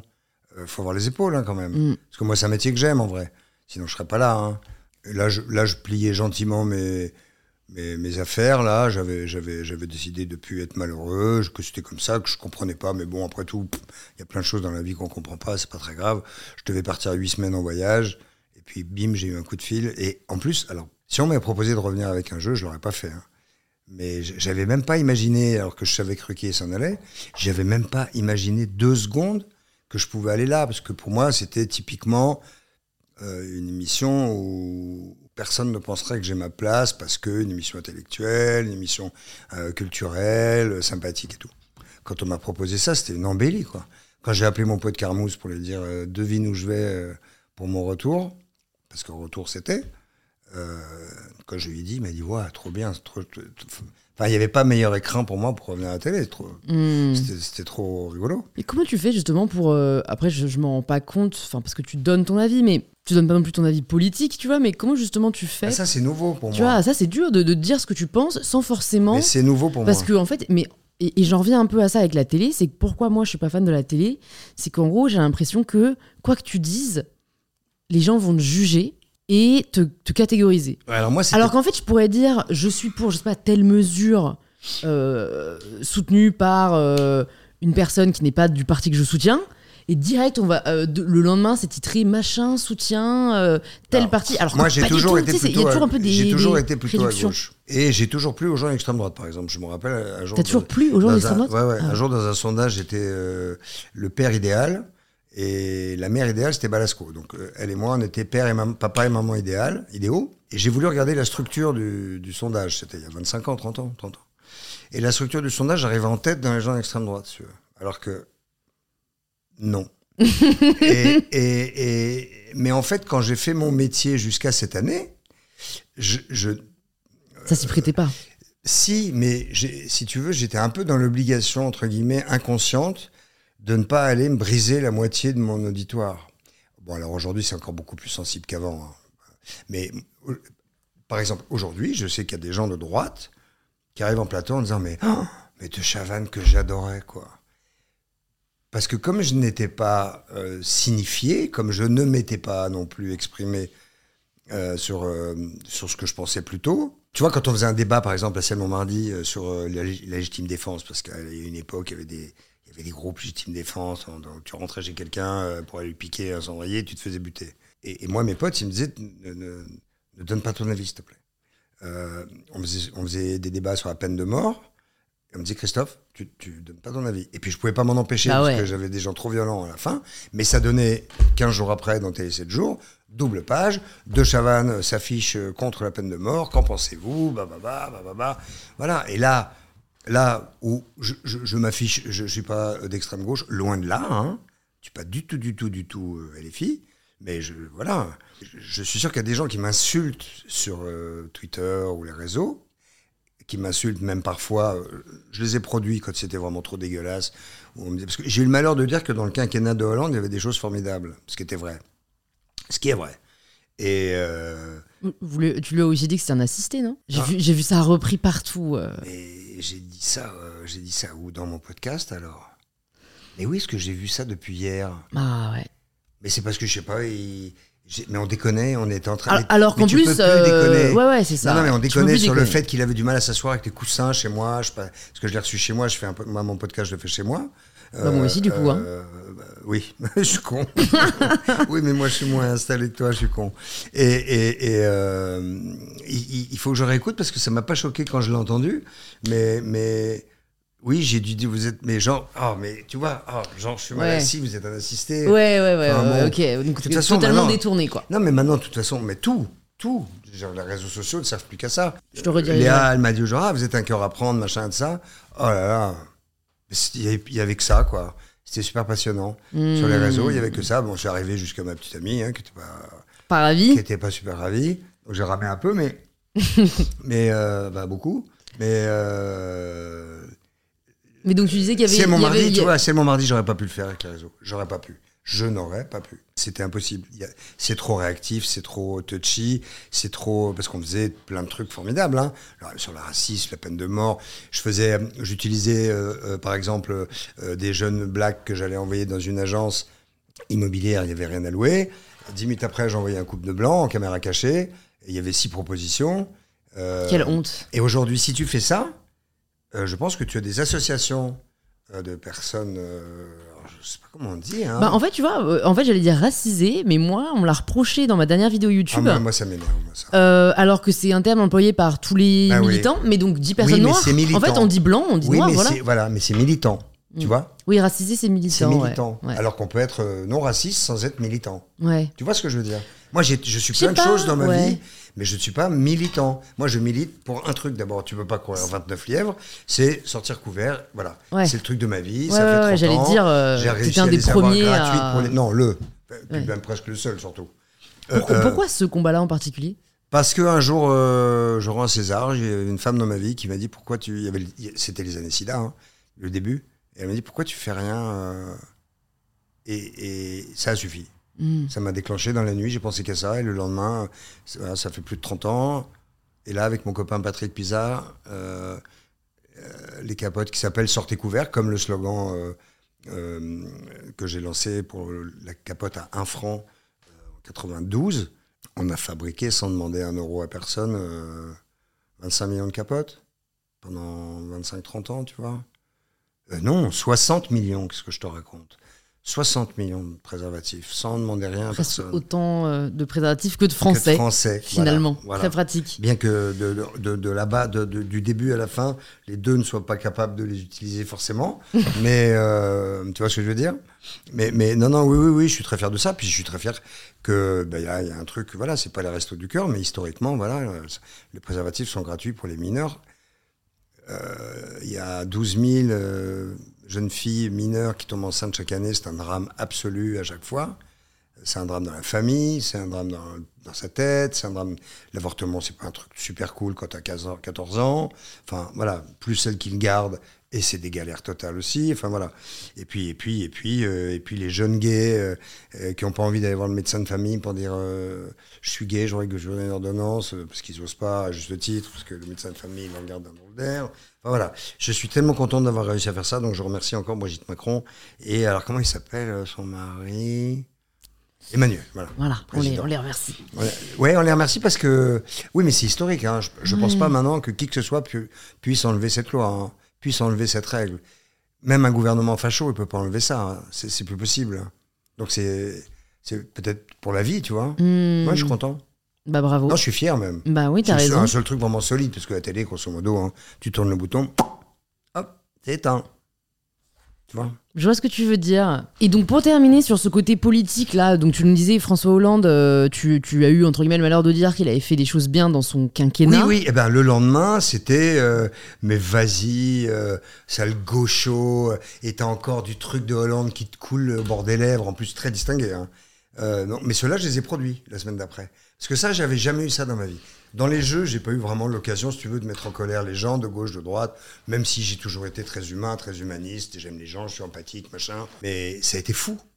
Et en fait, euh, ça m'a pris par surprise parce que à l'époque de Ciel Montmardi, même si je donnais mon avis, il n'y avait pas de réseaux sociaux. Sur les jeux, pendant toutes ces années, bon bah, il n'y avait pas matière à, à- dire euh, euh, que, que, que, j'étais. Et là, le fait que je m'affiche un peu sans être, je suis pas un militant non plus, quoi. Enfin, je veux dire. euh, Et puis j'ai voté à gauche parfois, je me suis fait niquer comme tout le monde. Enfin voilà. Mais mais je, je suis plutôt voilà comme ça. Et là, depuis. Alors, l'autre jour, par exemple, on, a fait un débat avec plein d'éditorialistes. Et là, c'est devenu Ouais, bah, vous êtes des macronards. bah, des macronards, machin. Là, j'ai répondu à un tweet. J'ai dit Mais il faudrait savoir. Hmm. Non, mais tu vois. Soyez cohérent. Non, non, mais il faudrait savoir. Et puis, si ça se trouve, demain, on va faire une émission avec des gens de droite. Et on va nous dire euh, Mais en fait, vous êtes des fachos. Enfin, n'importe quoi. En fait. Hmm. Donc maintenant, ça me glisse. Mais comme je les ai un peu produits à l'antenne, euh, en leur disant, les gars, je ne sais pas ce qui vous passe par la tête pour que vous dépensiez cette énergie de prendre un téléphone, d'écrire une, une cochonnerie, de la corriger parce qu'il n'y a pas de faute, c'est quand même étrange. Parce que sur la proportion, vous êtes comme très nombreux à faire des fautes, et de me l'envoyer à moi qui suis vraiment le mec qui ne vous a rien fait, je dis qu'est-ce qui vous passe par la tête? Je dis mais je voilà donc j'ai regardé la caméra et j'ai dit je, je m'en fous en fait hein, donc continuez allez-y. Mais, euh, mais, enfin c'est fou. Puis c'était très violent hein, quand même hein. et même les commentaires sur les réseaux sociaux chez euh, non c'est ouais, c'est un peu dégoûtant en fait euh, parfois. Et l'anonymat alors voilà ça c'est un gros débat aussi. Ouais. Ça faudrait que ça- moi je, moi je suis contre je suis, je suis- moi je suis un mec franc donc je suis contre euh, je peux Bah oui, vas-y, vas-y. je suis contre l'anonymat parce que je, ça permet Les à gens des se cachent gens trop derrière, de en dire fait. tellement Ouais. de saloperies. Ouais, ouais, puis ils peuvent briser des gens. Mais je- et puis je- regarde ce que ça fait sur les mômes et tout. Tu Hmm. vois. Ça, ça me fait peine. On, avait par- on en a parlé avec des créateurs et ils- créateurs de. des créateurs de contenu. Mhm. Ils m'ont fait remarquer à juste titre que c'était quand même, euh, si- si on mettait fin à l'anonymat, c'était une, euh, un danger pour la liberté d'expression. Parce que, euh, par exemple, si jamais il y a des personnes qui veulent témoigner contre des attaques, contre des harcèlements, mais qui du coup peuvent pas vraiment le faire en leur nom, Ah, tu vois, les lanceurs d'alerte, non, tout bah alors ça. on pourrait le faire. Non, alors Et on donc c'est le faire. ça où pour Non, moi faudrait, alors- faudrait non, le, on, on pourrait retracer les adresses IP de tout le monde Non, mais on pourrait, on Mais pourrait dire c'est quand il anonyme. y a eu une. euh, on, on dit ça n'est pas anonyme. Mais en général, quand même, bizarrement, quand tu prends des sauts de merde, c'est anonyme. Oui, Voilà. bien sûr. Voilà. Non, mais en effet, je trouve, ça- je trouve que c'est trop facile. Et en fait, je me demande, tu vois, si à l'époque de. de euh, c'est mon mardi, c'est ça? C'est ça. euh, L'autre jour, il y a un Et mec. coucou, c'est nous, c'est ça? C'est ça. Tu vois? L'autre jour, je suis allé à la remise de Légion d'honneur d'une femme que j'aime beaucoup, qui est la, ma- la femme d'un copain. Et il y a un monsieur qui avait un grand job dans une grosse, grosse boîte. qui était président. Avec qui je commence à parler. hein. Et le mec me dit, non, je, je, je- j'étais très client, c'est mon mardi. Et depuis, je, vous avez refait de la télé? Ça, ça me fait trop marrer. J'ai 30 ans de carrière, ça me fait- mais bon, le mec, il regarde pas. euh, voilà, Mm. je m'en fous, mais ça m'a fait marrer quand même. J'ai dit oui, pas beaucoup, un petit peu. J'ai enfin j'en ai vécu, ainsi que mes 80 collaborateurs et ma famille. Mm. c'est le principal. Et, et du coup, euh, donc, euh, de, ces, de ces deux émissions, je pense qu'il y avait peut-être autant de personnes qui pensaient ce que les gens te disent aujourd'hui sur les réseaux. Peut-être un peu moins, parce que comme tu le disais, c'était peut-être un peu moins politisé. Mais c'est juste que comme ils n'avaient pas un terrain d'expression pour le dire, en fait, c'était beaucoup moins violent. Et ça, c'est ce que j'essaie de me rappeler parfois quand il y a des critiques, quand il y a des attaques, c'est que je me dis, en fait, là, la seule différence entre maintenant et si j'avais pas les réseaux, c'est que là, je peux les lire, je peux le savoir, mais dans l'absolu, même s'il n'y avait pas les réseaux, le fait que je m'exprime, à partir de ce moment-là, les gens sont libres de penser ce qu'ils veulent. Oui, mais ah bah, tout à fait. Bah, bien sûr, mais je pense que je pense que cette possibilité de s'exprimer de manière euh, euh, dégueulasse, hein, parce que c'est sale parfois. Bon, d'abord c'est surtout une certaine catégorie. hein, je vois quand même beaucoup. Quand c'est euh, l'autre jour, j'ai regardé un truc, c'était hallucinatoire. Je sais plus, ça concernait quelqu'un ou c'était passé un truc qui était pff, quasi anodin et les commentaires c'était que des fachos quoi. Mais violents et racistes, Hmm. mais racistes. Et en plus, euh, en fait, bizarrement, c'est ceux qu'on entend le plus. Mais quoi. oui, Tu les vois, ils beaucoup. devraient en avoir honte, mais non. C'est pour oui, mais ça c'est parce que malheureusement ça s'est banalisé. hein, on le voit bien dans le résultat des urnes. J'ai, j'ai quand même envie d'avoir aussi ton retour sur les Dancy dont tu nous parlais. Sur les Dancy dont tu Ouais. nous parlais dans ta carrière. Déjà, tu, comment tu vis ton premier gros succès? C'est, euh, C'est encore mieux l'après-midi. c'est ça? C'est ce qui fait de moi une vedette de télé, quoi. Ouais. Comment tu le vis? Est-ce que, est-ce que là, tu as l'impression d'atteindre ce que tu recherchais? Ah non, mais je recherchais pas ça, moi. Sauf que j'avais dit à ma grand-mère quand même. Je ne sais pas pourquoi j'ai répondu ça. Ça doit être un esprit de, de compétition. Je sais pas. J'avais dit, écoute, moi, si je fais de la télé, de toute façon, c'est pour être dans les cinq meilleurs. Tu vois, j'avais pas envie de faire de la télé pour faire de la télé, quoi. Oui, je pense que j'avais envie de devenir une vedette. De toute façon, euh, c'est obligé, je pense. Je sais pas. Alors après, tu as la chance que ça t'arrive ou pas. Mais quand ça t'arrive pas, je pense que tu dois être très triste. Et, euh, et pour certains, euh, peut-être ça aigri ou je sais pas quoi. Mais donc, tu vis, tu vis très bien euh, Ah oui, ce ma phénomène euh, d'arriver. euh, Ouais, je suis jeune. Non, j'ai pas commencé si jeune, hein, j'ai commencé tard. Je vis ça. euh, Alors, sur mon lit de mort, je dirais que ce que j'ai eu de plus difficile à vivre dans ma vie, c'était la célébrité. Déjà. Ce qui m'a empêché, par exemple, d'aller à la plage pendant 30 ans avec mes mômes. Parce que j'ai pas envie qu'on me regarde à poil, j'ai pas envie que- Voilà. Donc, mais ça m'a permis de faire découvrir le monde à mes enfants, en découvrant moi-même. Et la célébrité peut avoir, quand tu fais une émission comme Coucou qui cartonne, comme ça cartonnait, parce qu'on faisait 7-8 millions de personnes euh, tous les soirs. Euh, C'était quotidien? Ouais. Et j'avais un gros succès. Enfin, euh, oui. Puis les gens m'aimaient bien, puis j'étais à la mode, et puis euh, voilà. C'était un peu en même temps que Bruel, quoi. Mais c'était pas au point de Bruel, mais Patrick Bruel? Ouais, on- on a commencé en même temps. On a le même âge, on a commencé en même temps. Il, il a fait sa première chanson, euh, la première année que je faisais de la télé, ça s'appelait euh, J'en ai marre de cette nana-là. J'en ai marre de cette nana-là, marre de cette nana. Tu connais pas ça? Non. Bon, bref. Premier tube. Je suis allé voir Titanic avec une perruque, quoi.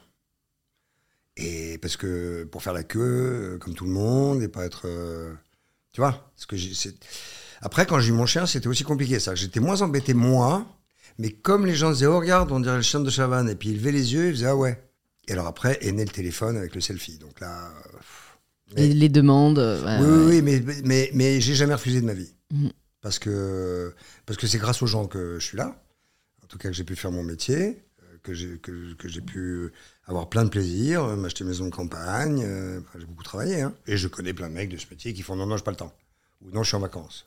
Je l'ai vu. Donc, euh, Et donc, comment j'ai vécu cette célébrité? Ben, Je me suis acheté un Range Rover, euh, tu vois, euh, bien, pas du tout éco-friendly. euh, et je travaillais beaucoup. Je travaillais, c'était deux heures, deux heures et demie tous les jours. Je la vivais.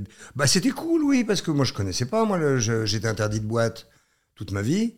Pourquoi je, bah, je rentrais pas en boîte de nuit, quoi. Les- Puis là, tout d'un coup, euh, c'était poussez-vous, laissez-le passer, ce qui me gênait un petit peu. Euh, les gens étaient gentils avec moi. J'ai jamais reçu de cailloux en me promenant. euh. Et est-ce qu'on s'y habitue vite? Parce que quand est-ce qu'ensuite tu connais une phase plus compliquée? C'était. Enfin, quand est-ce que tu vis ton premier, ton premier échec? Bah, tout dépend de l'échec, parce que Panique sur le 16, par exemple, que j'ai fait juste après C'est un commun l'après-midi, ça marchait très bien, sauf que ça marchait pas assez pour les gens de TF1. Si tu faisais moins de 36%, tu étais de la merde. Bon, ça a changé, hein. Mais euh, donc, ils ont arrêté l'émission. Donc, donc, Tu l'as pas vécu comme tel, quoi. Je l'ai vécu comme un truc de fou, mais pas comme un échec. Mm. L'émission n'était pas un échec en elle-même. Ça faisait pas 36% d'audience, ok. Qu'est-ce que tu as vécu comme un échec? Oh, tu veux que je me rappelle des mauvais trucs, toi? Ouais, bah ouais. euh, Euh, est-ce que t'en as non, tiré mais j'ai surtout, un- en fait, un- tu vois? J'ai un- j'ai une mémoire très sélective. Ok, Ah bah sinon, je serais en dépression euh, encore plus euh, tout le temps. encore plus. Donc Ouais. tu l'as été. Tu l'es. Je, je crois que c'est un état chez moi. Ah bon? Ouais, je crois que c'est un état Et t'as jamais été diagnostiqué? Euh, non, mais je, je, fréquente depuis 20 ans. Ça t'a aidé? Beaucoup. Ça m'a beaucoup aidé. Hmm. Paf. Ça non, faut pas le dire. Ça m'a beaucoup gay. J'ai failli pas l'avoir, mais je l'ai. Ouais, ouais, bah, je t'ai aidé. Et, et c'est psychanalyse, euh, psychothérapie. psychanalyse, euh, psychothérapie, C'est marrant. Bah non, c'est pas la même chose. J'ai Non, mais je sais que c'est pas la même chose. Je Tu sais. fais un peu de tout. Bah, j'ai fait un peu de tout et j'ai papillonné. hein, J'en ai eu 7, je les ai fatigués. Mm. Ouais. Euh, et puis je suis pas très assidu, c'est-à-dire que la dernière, c'est con, je l'aimais beaucoup, mais elle m'a viré parce que j'ai la- j'ai loupé quelques rendez-vous et elle a estimé que j'étais pas Assez investi. euh. assez investi dans, dans- dans la thérapie. ouais. Et il faut que j'y retourne là, franchement. Je, je suis à un moment de ma vie où il faut que j'y retourne. Donc voilà. Mais moi, je pense que tout le monde, à un moment donné, devrait aller faire euh, une petite, euh, un petit check-up pour voir, parce que c'est compliqué la vie, Mm. quelle qu'elle soit. Les gens, ils sont persuadés qu'on est assis sur l'état d'or et qu'on a des sirènes autour de nous et qu'on est assisté, qu'on a des jets. euh. J'ai une copine avec qui j'ai dîné euh, l'autre jour qui m'a dit, euh, pendant une demi-heure, a un de ses copains qui l'emmerde, euh, qui lui a dit Mais il est comment? Il a un jet euh, il est, euh, alors il est, il est blindé. Enfin, je sais pas. C'est du voyeurisme. c'est ouais, ou de la jalousie, ou je sais pas quoi, mais en tout cas, tu vois, la célébrité, elle induit plein de choses chez les gens. Un regard, un jugement, le nombre de fois dans ma vie, si tu savais, par milliers, où j'ai entendu Ah, vous faites plus grand la télé. Alors quand j'étais de mauvaise humeur, ça m'arrivait de dire Bah toi, tu, tu, tu, tu fais moins grosse. Puis après, je, je veux pas être méchant, donc j'ai arrêté.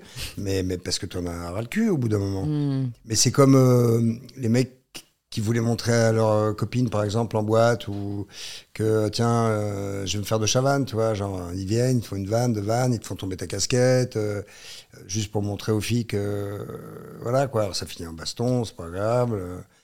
Donc non, la célébrité, avec un peu de personnalité, parce que c'est mon cas, je suis pas sûr que tel ou tel autre animateur, euh, que, je, que je citerai pas, on s'en fout, euh, et cette...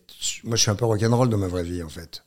Ils sont un peu plus bourgeois. T'es un peu, ça se voit à l'écran aussi, quoi. Tu, Ah ouais tu- ouais, bah, ça se voit que t'es pas quelqu'un de rangé, on va dire. euh. Mm. Ça a été quoi le moment le plus difficile de ta carrière? Il y en a eu plein. Je peux pas dire le moment. Si tu me demandes le plus joyeux, je pourrais pas dire non plus. Un moment où tu t'es dit, J'ai eu là, plein vraiment, de trucs extraordinaires et j'ai eu plein de trucs atroces. Franchement, ma, ma vie n'est que. up and down. Ouais. Et c'est fatigant, hein. Mm. Et quand c'est down, c'est très down parfois. Et c'est même très très. Ça ressemble quoi à tes, Bah, ça, ça ressemble à tu travailles en larmes, tu dis ok, je vais plus gagner d'argent, donc je peux plus avoir ça, donc je peux plus tenir ça, donc je vais plus me payer mes pensions, donc je vais plus pouvoir euh, euh, remplir mon, mon job vis-à-vis des employés, des collaborateurs. euh, comment je vais faire T'es en panique. j'ai eu des problèmes d'argent dans ma tête, qui était une angoisse dont je me suis totalement débarrassé, mais qui a été très très prenante, alors que je suis parti avec moins 300 000. hein. Père est mort, euh, l'avocat a fait une connerie. Un jour, j'ai reçu une lettre comme quoi je devais 300 000 à l'État, en francs, mais quand t'as pas une thune, c'est compliqué. donc j'étais, mon, salaire a été saisi à Antenne 2, ça s'appelait Antenne 2, et donc je suis allé à Europe 1 pour gagner un peu de thunes pour pouvoir payer mon loyer et becter. Mais euh, j'ai eu pas mal de merde, mais j'ai eu des moments formidables. Mais on va dire que les moments de merde fatiguent plus. C'est un coup. J'ai beau être costaud, donc la succession de moments de merde que j'ai eu m'ont quand même bien euh, tapé dans la couenne et dans, et dans la tronche. Et puis ma vie privée était un peu aussi très compliquée, avec des femmes qui étaient pas gentilles. qui non, non, avec des Oui, femmes. enfin, quand il y en a plusieurs, après, on... c'est pas la faute des femmes. Je les attire. Ça, c'est ma faute de les avoir choisis, sûrement. J'avais pourtant des petites lumières hein, qui s'allumaient, mais que j'éteignais aussi vite que maintenant je ne ferai plus avec euh, l'expérience. Mais je, non, non, je me, je, me- je me suis attiré des filles qui m'ont créé des, des complications dans ma vie. Et tu vois, enfin, quand tu te maries, que tu divorces au bout de 13 mois, euh, ou, ou 18 mois la première fois, 13 mois la deuxième, euh, c'est que moi, quand je me suis marié, j'étais comme un ouf de bonheur, tu vois. Hmm. Après, euh, si tu divorces, c'est que tu es déçu. Et comment tu te relèves de ces déceptions, qu'elles soient personnelles ou professionnelles? C'est c'est compliqué. Parce que en plus, la récurrence rend ça encore plus compliqué, je trouve. La et première la violence, fois, et la violence. Non, non, la violence surtout, parce que c'est pas. euh, Et puis quand il y a un enfant au milieu, qu'on utilise comme otage et tout ça, enfin, pas moi. hein. Euh, moi, j'ai une petite fille que j'ai élevée tout seul à l'âge de 8 ans. Enfin, elle avait 8 ans. Hein. La procédure a commencé euh, en janvier 2000. Elle a fini en mars 2013. Mais on m'a emmené partout. hein. Je- on m'a emmené très loin. hein. Été allé faire des examens. Les psys me disaient Mais qu'est-ce que vous faites là, monsieur? Je dis J'obéis. euh, J'obéis au juge. Je suis là, mais rien à faire là. Je dis non, moi je sais à peu près qui je suis comme père, mais euh, après j'étais, enfin j'étais accusé de tout. J'étais accusé de, j'étais accusé vraiment de grosses saloperies euh, que je, évidemment je n'avais pas commises, donc c'était très compliqué à gérer. Tu vois, quand j'ai ramené ma fille, il fallait que je passe dans un cabinet médical pour la faire ausculter, pour être sûr qu'on puisse pas m'accuser de saloperie, etc. Hmm. Tu vois, c'était sympa. Et t'en es sorti comment? Euh, difficilement et fatiguement. Mais euh, je veux dire, la justice a Ah non, non, non, fini par euh, oui, oui, oui, oui. reconnaître que tu t'étais pas- innocent. Ouais, euh. ouais, ouais, et puis je, je, je- ma fille, euh, j'ai élevé ma fille, maintenant elle a 24 ans, elle va un peu mieux, mais, mais, mais, mais je l'ai élevée seule parce que, bon, elle est un peu dans la mononite maintenant, elle est un peu dans, elle est un peu dans, très, très affective, très sensible, ça provoque des troubles chez les gens, de vivre des Mm. choses comme ça, avec des moments difficiles comme ça. Bon, qu'est-ce que tu vas raconter dans ton bouquin? Des choses comme ça. de ce qu'on s'est pas dit, par exemple, s'il y a des sujets que Ah tu bah, vas. si on non, mais a des sujets les qui. Non, mais des sujets, non, des sujets rentrer que dans j'ai les jamais détails. voilà, je lâche un peu les chevaux, voilà. Mais, mais quel genre de sujet? Mais tout, des histoires qui me sont arrivées dans le travail, qui, qui sont euh, absolument incroyables, où j'ai eu des propositions qui étaient même des escroqueries de la part de gens du service public à l'époque, euh, de quand ma mère est morte, je raconte des choses... euh, voilà, je ne sais pas si je parlerai de mes différentes expériences euh, que j'ai pu avoir ici ou là, une fois de temps en temps. Euh, Cannes, c'était dingue, je présentais une émission tous les jours pour Canal, et je rentrais euh, dormir à l'hôtel de 9h à 23h à peu près, 23h30, je me levais, douche, habillé, sorti. Et je revenais à 6 heures, tous les jours. Et donc j'étais complètement dé- décalé.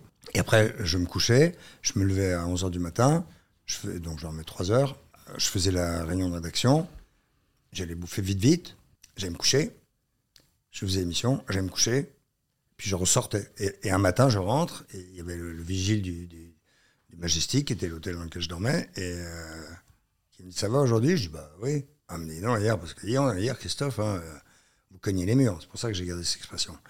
Ça m'a tellement choqué que, puisse me voir dans un état de non-contrôle, parce que je suis un peu control freak, moi. Donc, ça, ça- tu vois, les fils qui débordent, les machins, tout ça, ça, ça fait partie aussi de mes emmerdements du boulot, parce que j'ai fait chier plein de gens, et où je suis passé pour un sale con, alors j'étais juste. euh, je suis pas passé pour un sale con, je suis passé pour un emmerdeur, alors j'étais juste un peu perfectionniste, voilà.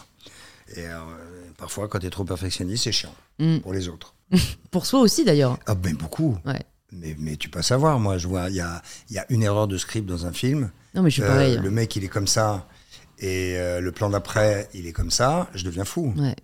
Euh, il a une clope là ou là, et le coup d'après, elle est là, mais clac, en un plan, c'est, c'est- ça, ça me rend dingue. Voilà. Donc, et je suis hyper acute. Ça veut dire je, le nez, les oreilles. C'est en fait, si ça avait existé quand j'étais petit, et si j'avais été détecté, et si je me faisais tester aujourd'hui, je serais sûrement TDAH. Ah, Sûrement, d'accord. sûrement. T'as pas l'air pourtant là. Eh ben parce que là, je suis posé. Ok. Voilà. Je me suis fait euh, de, de, de, de piqûres avant de venir. Et t'aurais préféré le savoir? Tu penses que ça aurait changé quelque chose euh, de le savoir? Ma fille l'est. Euh, c'est pas facile. Non, parce qu'on m'aurait traité, on m'aurait filé des trucs et tout. Du coup, je me suis démerdé sans le savoir, hein, Hmm. après tout. Mais je suis pas passé pour un mec simple. Euh, la quand j'ai demandé, là, par exemple, aux gens avec qui je travaille maintenant, qu'est-ce qui a précédé ma réputation quand vous m'avez appelé? En vrai, parce que moi, j'ai une réputation de tout. Hein. Cocaïnomane, euh, chieur, euh, euh, insu- mais, mais des fausses réputations. TF1 un jour me dit oui, t'es odieux avec les techniciens. Je suis peut-être le seul mec de plateau de ce métier qui connaît les techniciens avec qui je travaille par leur prénom. Le seul. Les autres, ils font semblant. Et, tous les gens, les techniciens réels avec qui j'en parle, me disent oui, toi, on sait que c'est vrai. Voilà. Les autres, Ah, le réalisateur, c'est qui Ah, Je vais le voir. C'est des postures. Mais euh, euh, non, non, moi je suis un gars vraiment sympathique, mais, mais, mais oui, un peu casse-couille. Oui, un peu casse-couille. La dernière femme à qui j'étais qui m'a quitté, euh, alors que je pensais mourir avec elle, euh, tu vois, ça c'est la première fois que je le dis. Oui, bon, Bah, la C'était la femme de ma vie, quoi. Je voilà. Enfin bon, bref, euh, euh, oui, elle me disait que j'étais hyper acute. Et, et- et c'est vrai que j'ai travaillé avec des réals, par exemple, qui viennent me voir en disant Ouais, c'est super, mais euh, tu vois les trucs avant nous, c'est chiant, quoi. Et moi, je le dis, ça, je disais tu peux. Donc, je- il y a des mecs très, très bien intentionnés un jour, à, je sais plus sur quelle chaîne, qui, avaient fait un montage de moi dans une émission. Et j'avais, je m'étais mis un mouchard, j'avais mes micros pour l'antenne, et j'avais un mouchard qui n'était que pour la régie. Donc je coupais mon micro d'antenne, et quand je parlais là, il y avait ce micro-là qui parlait à la régie. Je disais plan large, plan serré, regarde, tac, tac, parce que j'adore la réelle en plus. Et donc les mecs avaient monté un sujet de deux minutes, et c'était le seul animateur qui parle à sa veste. Ben, c'était, marrant, mais c'est vrai, ça fait partie des choses que les gens ont- Moi, je me suis frité avec des réals qui me disaient, mais fous-moi la paix, en fait. Je dis, oui, mais fais-le alors. tu vois, Ouais. c'est compliqué. ouais, je suis très compliqué. exigeant. Ouais. Euh, J'ai dîné avec, euh, avec euh, quelqu'un l'autre jour qui m'a dit, oui, que j'étais, que j'étais très exigeant. Mais je suis exigeant avec moi aussi. Souvent, l'un va avec Tu l'autre. Ouais. Et, et du coup, quand, quand t'as demandé à, au producteur qu'est-ce qui te précédait dans ta réputation, ils ont répondu Ah oui, quoi? très difficile. Je dis, et ben, Il me dit pas du tout. Il me dit pas simple. Mais il me dit, tu serais simple. euh, Mais qu'est-ce qui leur a donné envie de travailler avec toi? Parce que si jamais il avait juste eu comme retour, ce mec est hyper difficile, Ah, je suis bah, pas sûr qu'il aurait accouru, Ils tu ont un vois. peu vu mon travail quand même. Ouais. Et Léa, euh, Léa, elle est de la génération, si elle m'a dit coucou, c'est nous quand même. Donc elle était, tu vois, elle, elle était fan à l'époque. Toi, t'aimais bien son travail? Oui. Ah bah j'y serais pas allé sinon. Hmm. Oui, oui. Non mais ça m'intéressait de voir sa, euh, de participer à sa transformation. De passer du politique à l'infotainment? Hmm. Ouais, ça m'intéressait. Elle progresse d'ailleurs, vachement. Ouais, bah, je trouve que ça- c'est assez admirable euh, de pouvoir, euh, enfin de, ouais, de pouvoir maîtriser tous les sujets qui sont abordés pendant une émission pour pouvoir rebondir, interagir, couper. Enfin, c'est c'est Ah oui, oui, difficile, elle hein. connaît bien son taf. Ouais. Quelquefois je connais des trucs qu'elle connaît pas, mais euh, elle connaît bien son Et taf. tu connais très bien ton taf aussi. Ouais, hein, je tu- travaille. je travaille. Ouais, ça se voit, Ouais. ça se ressent. Et après, j'imagine que c'est aussi comme ça que t'es plus à l'aise parce qu'arriver. Ah mais j'ai jamais autant travaillé de ma vie. Je travaillais pas comme ça avant. Ah ouais. Non. Avant, j'arrivais. euh, Mais j'avais un collègue, hein, je disais euh, Patrice, un coucou, c'est nous. Je savais pas du tout. Alors j'arrivais, je ne savais. J'arrivais à 6h20, je me faisais maquiller. À 7h moins le quart, on tournait un pré-générique avec Charles et Lulu. À 7h, on était à l'antenne. Je ne savais. Je connaissais l'invité. Voilà. Et je ne savais rien. Et- Mais ça, c'est parce que j'adore improviser aussi. Ça, c'est ma cam. Et comment tu progresses? Ça s'appelle faire des heures. D'accord. Moi, je suis meilleur pilote d'hélico au bout de 1200 heures qu'au bout de 50. Donc, c'est une question d'heures. Je pense que tu fais mieux l'amour euh, après des centaines d'expériences qu'après des dizaines.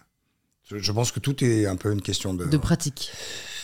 Oui, et puis de, de, de, de, de chercher aussi. Euh, euh, Deniso, au tout début, quand j'ai commencé, je travaillais avec lui à Canal, et il se foutait de ma gueule, parce que dès que j'avais fini, je montais, j'avais 5 minutes par semaine. hein. Et je montais et je regardais. Et lui, il me dit, ouais, vas-y, bon, toi, machin, tu vois, enfin voilà. Et en fait, non, c'était pour voir euh, tout ce qu'il fallait pas faire. C'était tout ce que je faisais que j'aimais pas. Mmh. Mais je pense que le plus simple quand on fait mon boulot, c'est d'être euh, comme tu es là, quoi. Le, le- le plus soi-même possible. C'est ça qui est intéressant. Mm. C'est La posture, c'est chiant. Ils sont. On va pas dire. mais- On va pas le dire. Écoute, j'ai trois dernières questions pour toi. Si jamais tu avais une ressource à conseiller aux personnes qui nous écoutent, ça peut être un livre, un film, Ah une émission, voilà, quelque chose que, qui t'a marqué, qui t'a touché. Qu'est-ce que tu recommanderais? Oh là là là là. Alors, je, je- je pense que ça doit être un des rares. euh, oui, non, mais Schopenhauer, c'est tellement chiant. Mais c'est très, très, très intéressant, très chiant. L'art d'avoir toujours raison. C'est de qui juste l'art d'avoir toujours raison? Schopenhauer. Ok. Mais sinon, mais c'est très chiant, chiant. Il faut vraiment euh, s'accrocher dedans. Ouais, il faut aimer vraiment la philosophie chiante. Non, il y a. je suis pas un très grand lecteur, alors en bouquin, Ça, je suis ça un peut peu être un film, hein, euh, ça peut être euh, une- un podcast, à part euh, À part le De mien. Chavannes cherche copain, Ouais. que je vous recommande Ah quand oui, même. dont on n'a pas parlé, dis donc. Bah, on n'a pas parlé, mais bon, je viendrai dessus, donc euh, Je sais pas, je vais voir.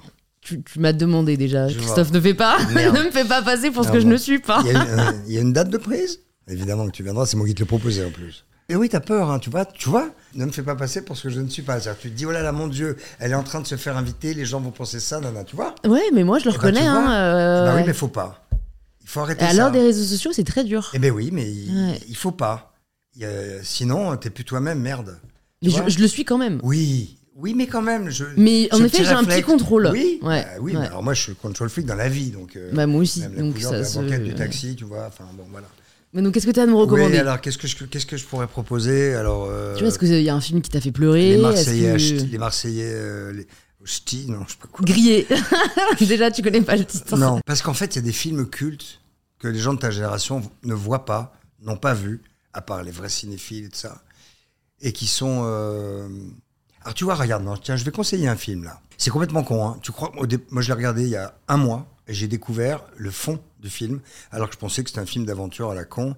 J'ai découvert un truc, c'est pas un grand film, mais je me suis fait tellement surprendre par le fond et j'ai trouvé que c'était formidable. Tu crois voir un film d'aventure au départ, tu vois, il y a un mec qui prend de la coke, qui baise avec une meuf, il est avec euh, l'hôtesse de lait, il est commandant de bord, il se fait un trait, il boit un coup, et hop, il va prendre l'avion, machin.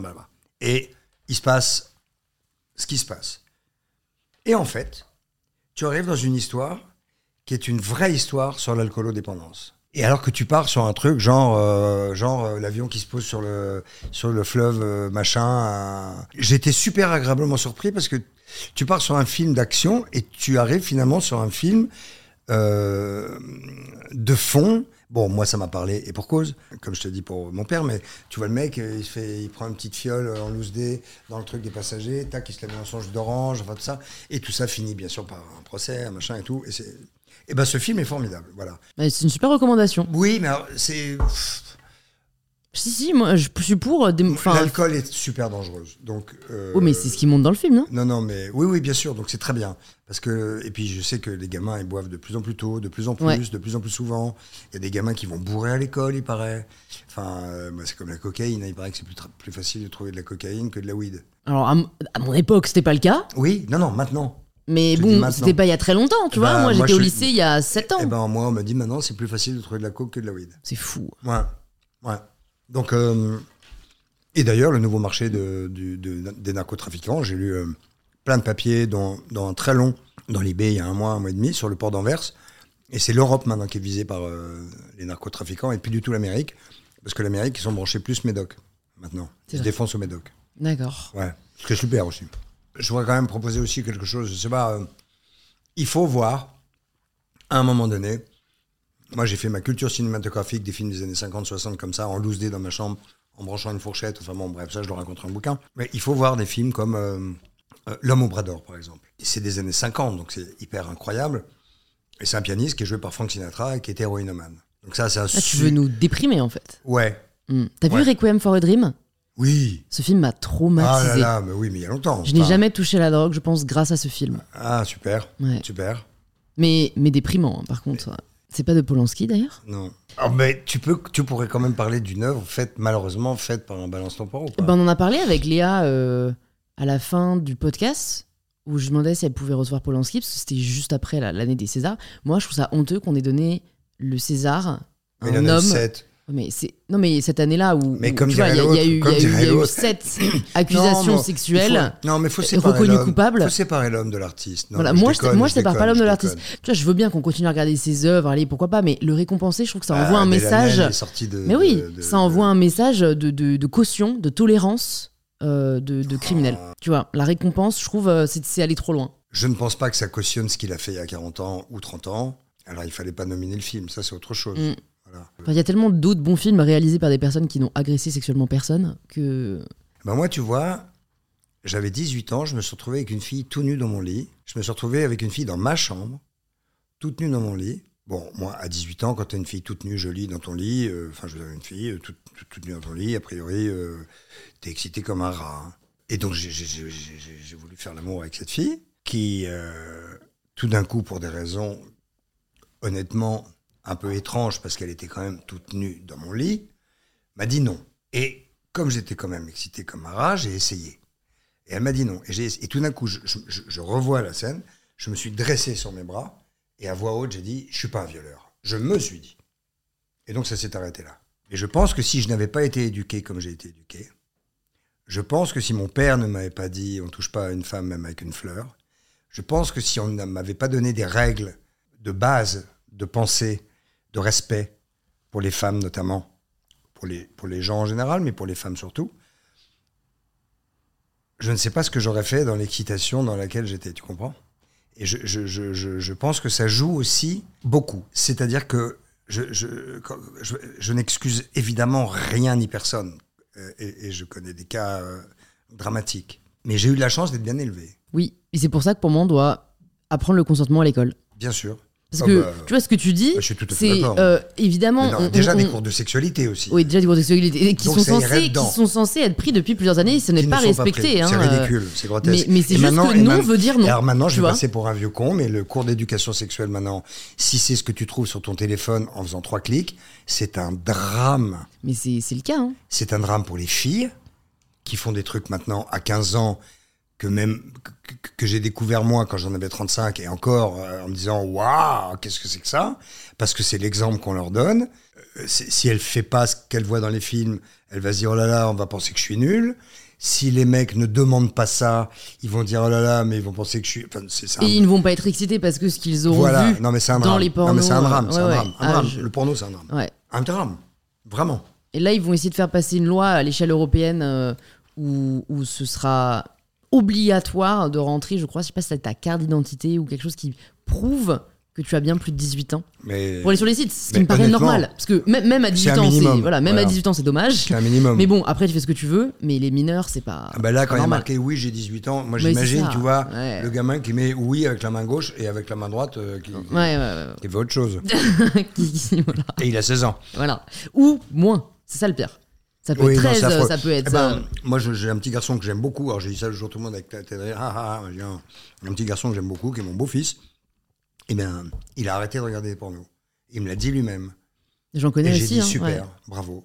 Parce qu'il m'a dit ouais, en fait, ça me dégoûte. Il Ben, a j'ai quel âge? 15. Ouais. Donc j'ai dit top. J'ai dit, tu peux, tu peux pas faire mieux Mm. comme décision que d'arrêter de regarder ces merdes qui vont de toute façon te défoncer ta vie sexuelle normale. Mm. Parce pu- quelle est la plus jolie chose dans la vie, si ce n'est de découvrir petit à petit ta sexualité, celle de, celle, celle de l'autre, celle de la personne que t'aimes, ou de la prochaine, ou machin, et de te découvrir doucement et tout ça, parce que c'est quand même le sel de la vie, le cul. Hein C'est quand même le sel de la vie, le cul. ouais. Ouais. Et l'amour, hein, même. Quand- dans le cul, je dis l'amour. hein. Non, mais c'est vrai. Enfin, je veux dire, enfin, moi, dans ma vie, c'est très important.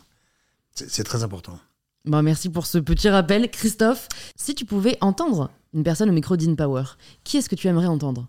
Caroline Forrest Ah, bah c'est prévu. Eh ben, c'est très bien. Ouais. Et elle est pas sur quelle époque, je crois. Oui, je Ouais, l'aime beaucoup. Et je vais l'inviter aussi dans mon podcast dans, dans De Chavannes cherche copain. D'accord. Mais tu vois, j'ai hésité, moi, à l'inviter euh, au début, euh, dans ce, cette volonté d'être politiquement correct. Parce que c'est une volonté d'être politiquement correct ici. En fait, en fait Ah, non, mais pas parce du que tout. je l'ai pas été du tout. Mais là. non, mais pas du tout. C'est moi. tu vois, moi, en fait, j'ai pas envie de recevoir des personnes et qu'après, des gens me disent, et ça arrivera. Ben, avec moi. Non, pas avec Bah, toi, moi, mais avec dit- Caroline Forest, il y a des gens qui me diront moi, euh, Je dit- suis déçue parce qu'elle est, elle est par certains considérée comme étant euh, islamophobe, alors que pas du tout, si jamais on regarde vraiment ses ouvrages, etc. Mais donc, par volonté, tu vois, de. vu que moi, je... et d'ailleurs, tiens, attends, attends, on va finir là-dessus parce que j'ai lu, j'allais dire, moi, je recherche pas à être polémique. Moi, je recherche vraiment à euh, ouvrir le débat, réfléchir, remettre en question et euh, ne pas trouver de réponse, mais au moins inviter à se poser des questions. Est-ce que de temps en temps, ne pas se prendre au sérieux aussi? Qu'est-ce que c'est se prendre au sérieux? C'est ce que tu viens de dire. Ce que je trouve, euh, ce que je, je, je- je critique pas. Mais tout ce que tu viens de dire, c'était être, être sérieux. Être sérieuse, Oui, non, ouais. oui, mais moi j'ai ne pas se prendre au sérieux, ça veut pas dire se Bah, prendre au sérieux. Je suis sérieuse, mais je pense pas me prendre au sérieux. Par exemple, je suis pas du tout susceptible. Tu peux me dire n'importe quoi, à part si c'est de la haine, hein. mais tu vois, genre vraiment, je suis très contente, je ne suis pas du tout susceptible.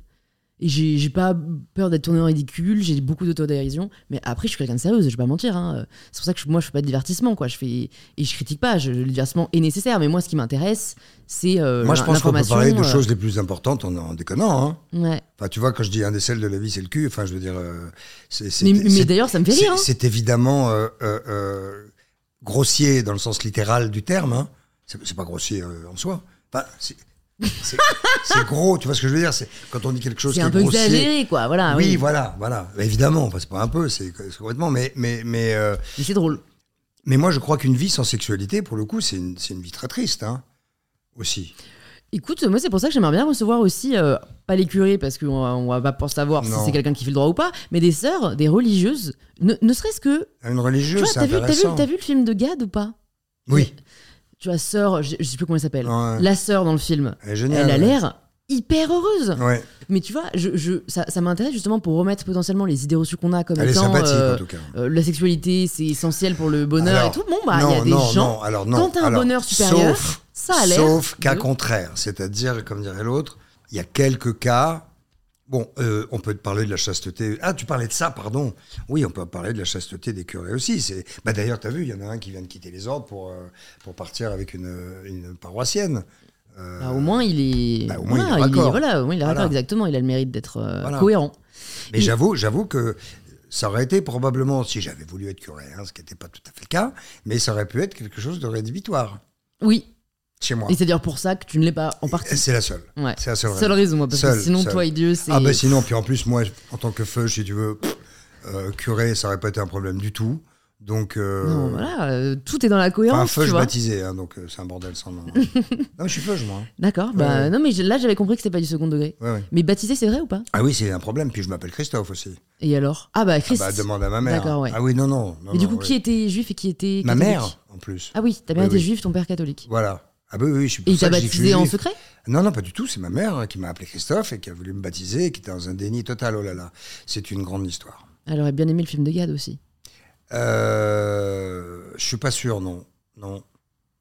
Non, non, je suis pas sûr. Non, non, parce que je me. Non, non, c'est très compliqué. Non, non, j'ai découvert que la grand... ma grand-mère, qui était une des femmes que j'aimais le plus au monde, euh, j'ai découvert il y a deux ans, même pas, en déjeunant avec un vieux cousin que j'avais jamais vu, qui a 75 ans, qu'il n'était pas impossible qu'elle soit antisémite et très juive. Donc ça existe.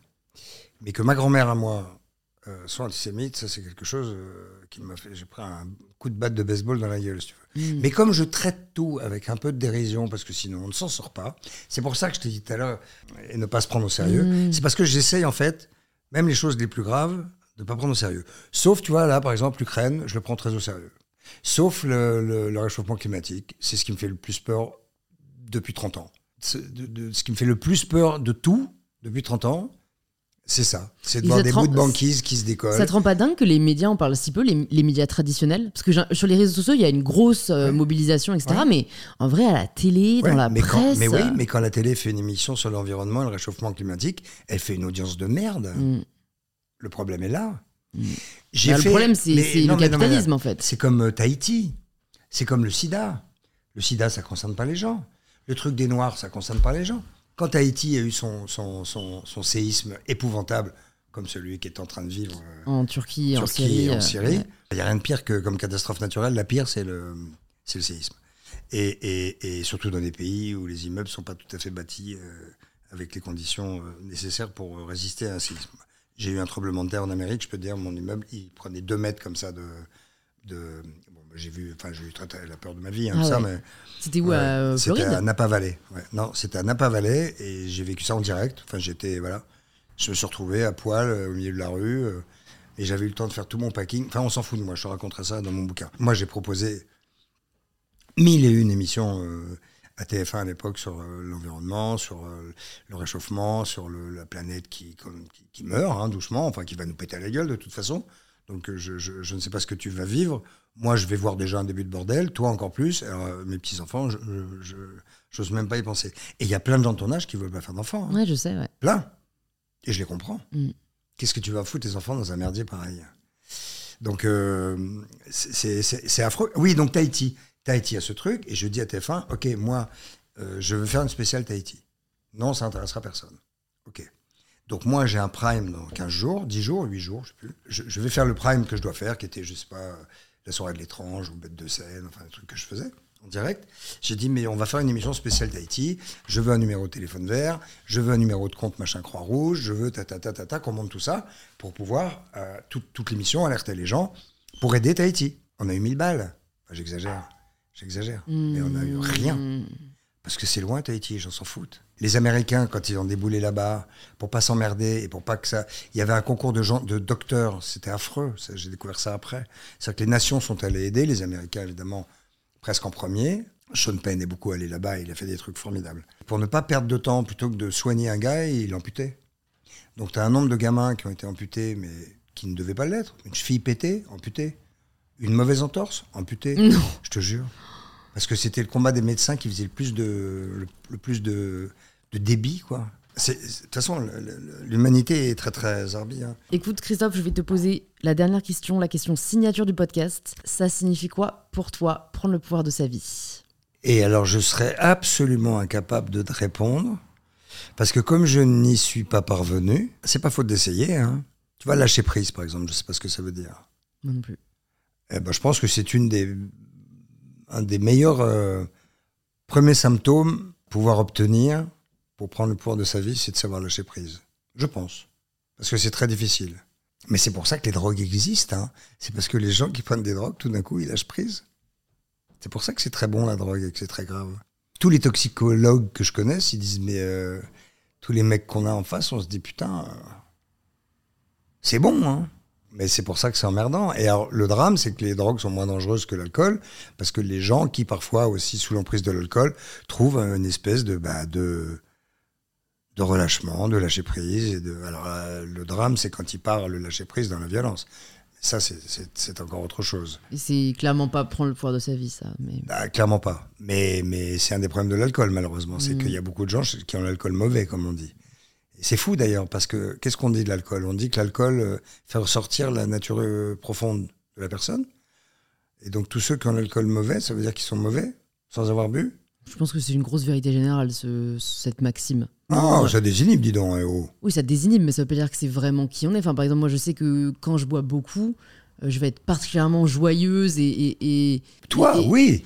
Voilà, mais, mais en fait, ça, Oui, ça- je suis pas sûre que ce soit symptomatique du fait que je suis Bah. quelqu'un de profondément Non, joyeux. mais par tu exemple, tu, tu, Parfois, j'ai envie de dormir et je veux juste dormir. tu- Enfin, tu, tu, tu, tu lâcheras plus prise, par exemple. oui, ça c'est vrai. Je fais pas, je dis, je dis des choses parfois qui sont peut-être qui ont l'air un peu définitives, mais qui évidemment doivent être prises dans toute la mesure de la de 100%. Non, je dis jamais que des choses. Même si je dis des choses où on a l'impression que je dis des choses définitives pour 100% des choses, des gens, etc. Non, je, je, euh, fais la barbelle à la nuance, même si ça se voit pas. mm. Écoute, merci beaucoup Christophe, c'était très chouette. Ben je sais pas.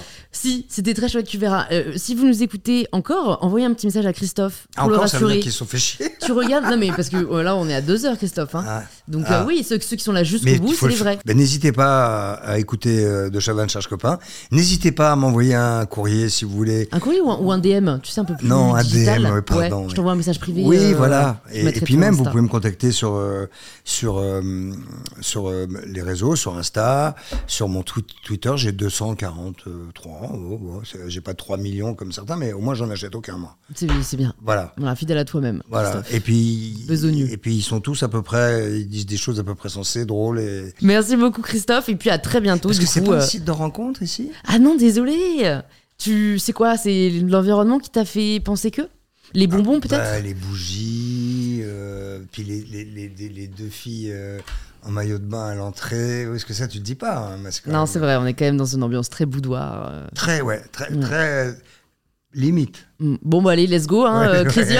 Allez, bon, allez, on, on embrasse tout le monde alors. bonne soirée. Et j'embrasse les filles et je salue les gars, comme je fais d'habitude. Et je dis cassez les meubles, faites les fous et sortez couverts.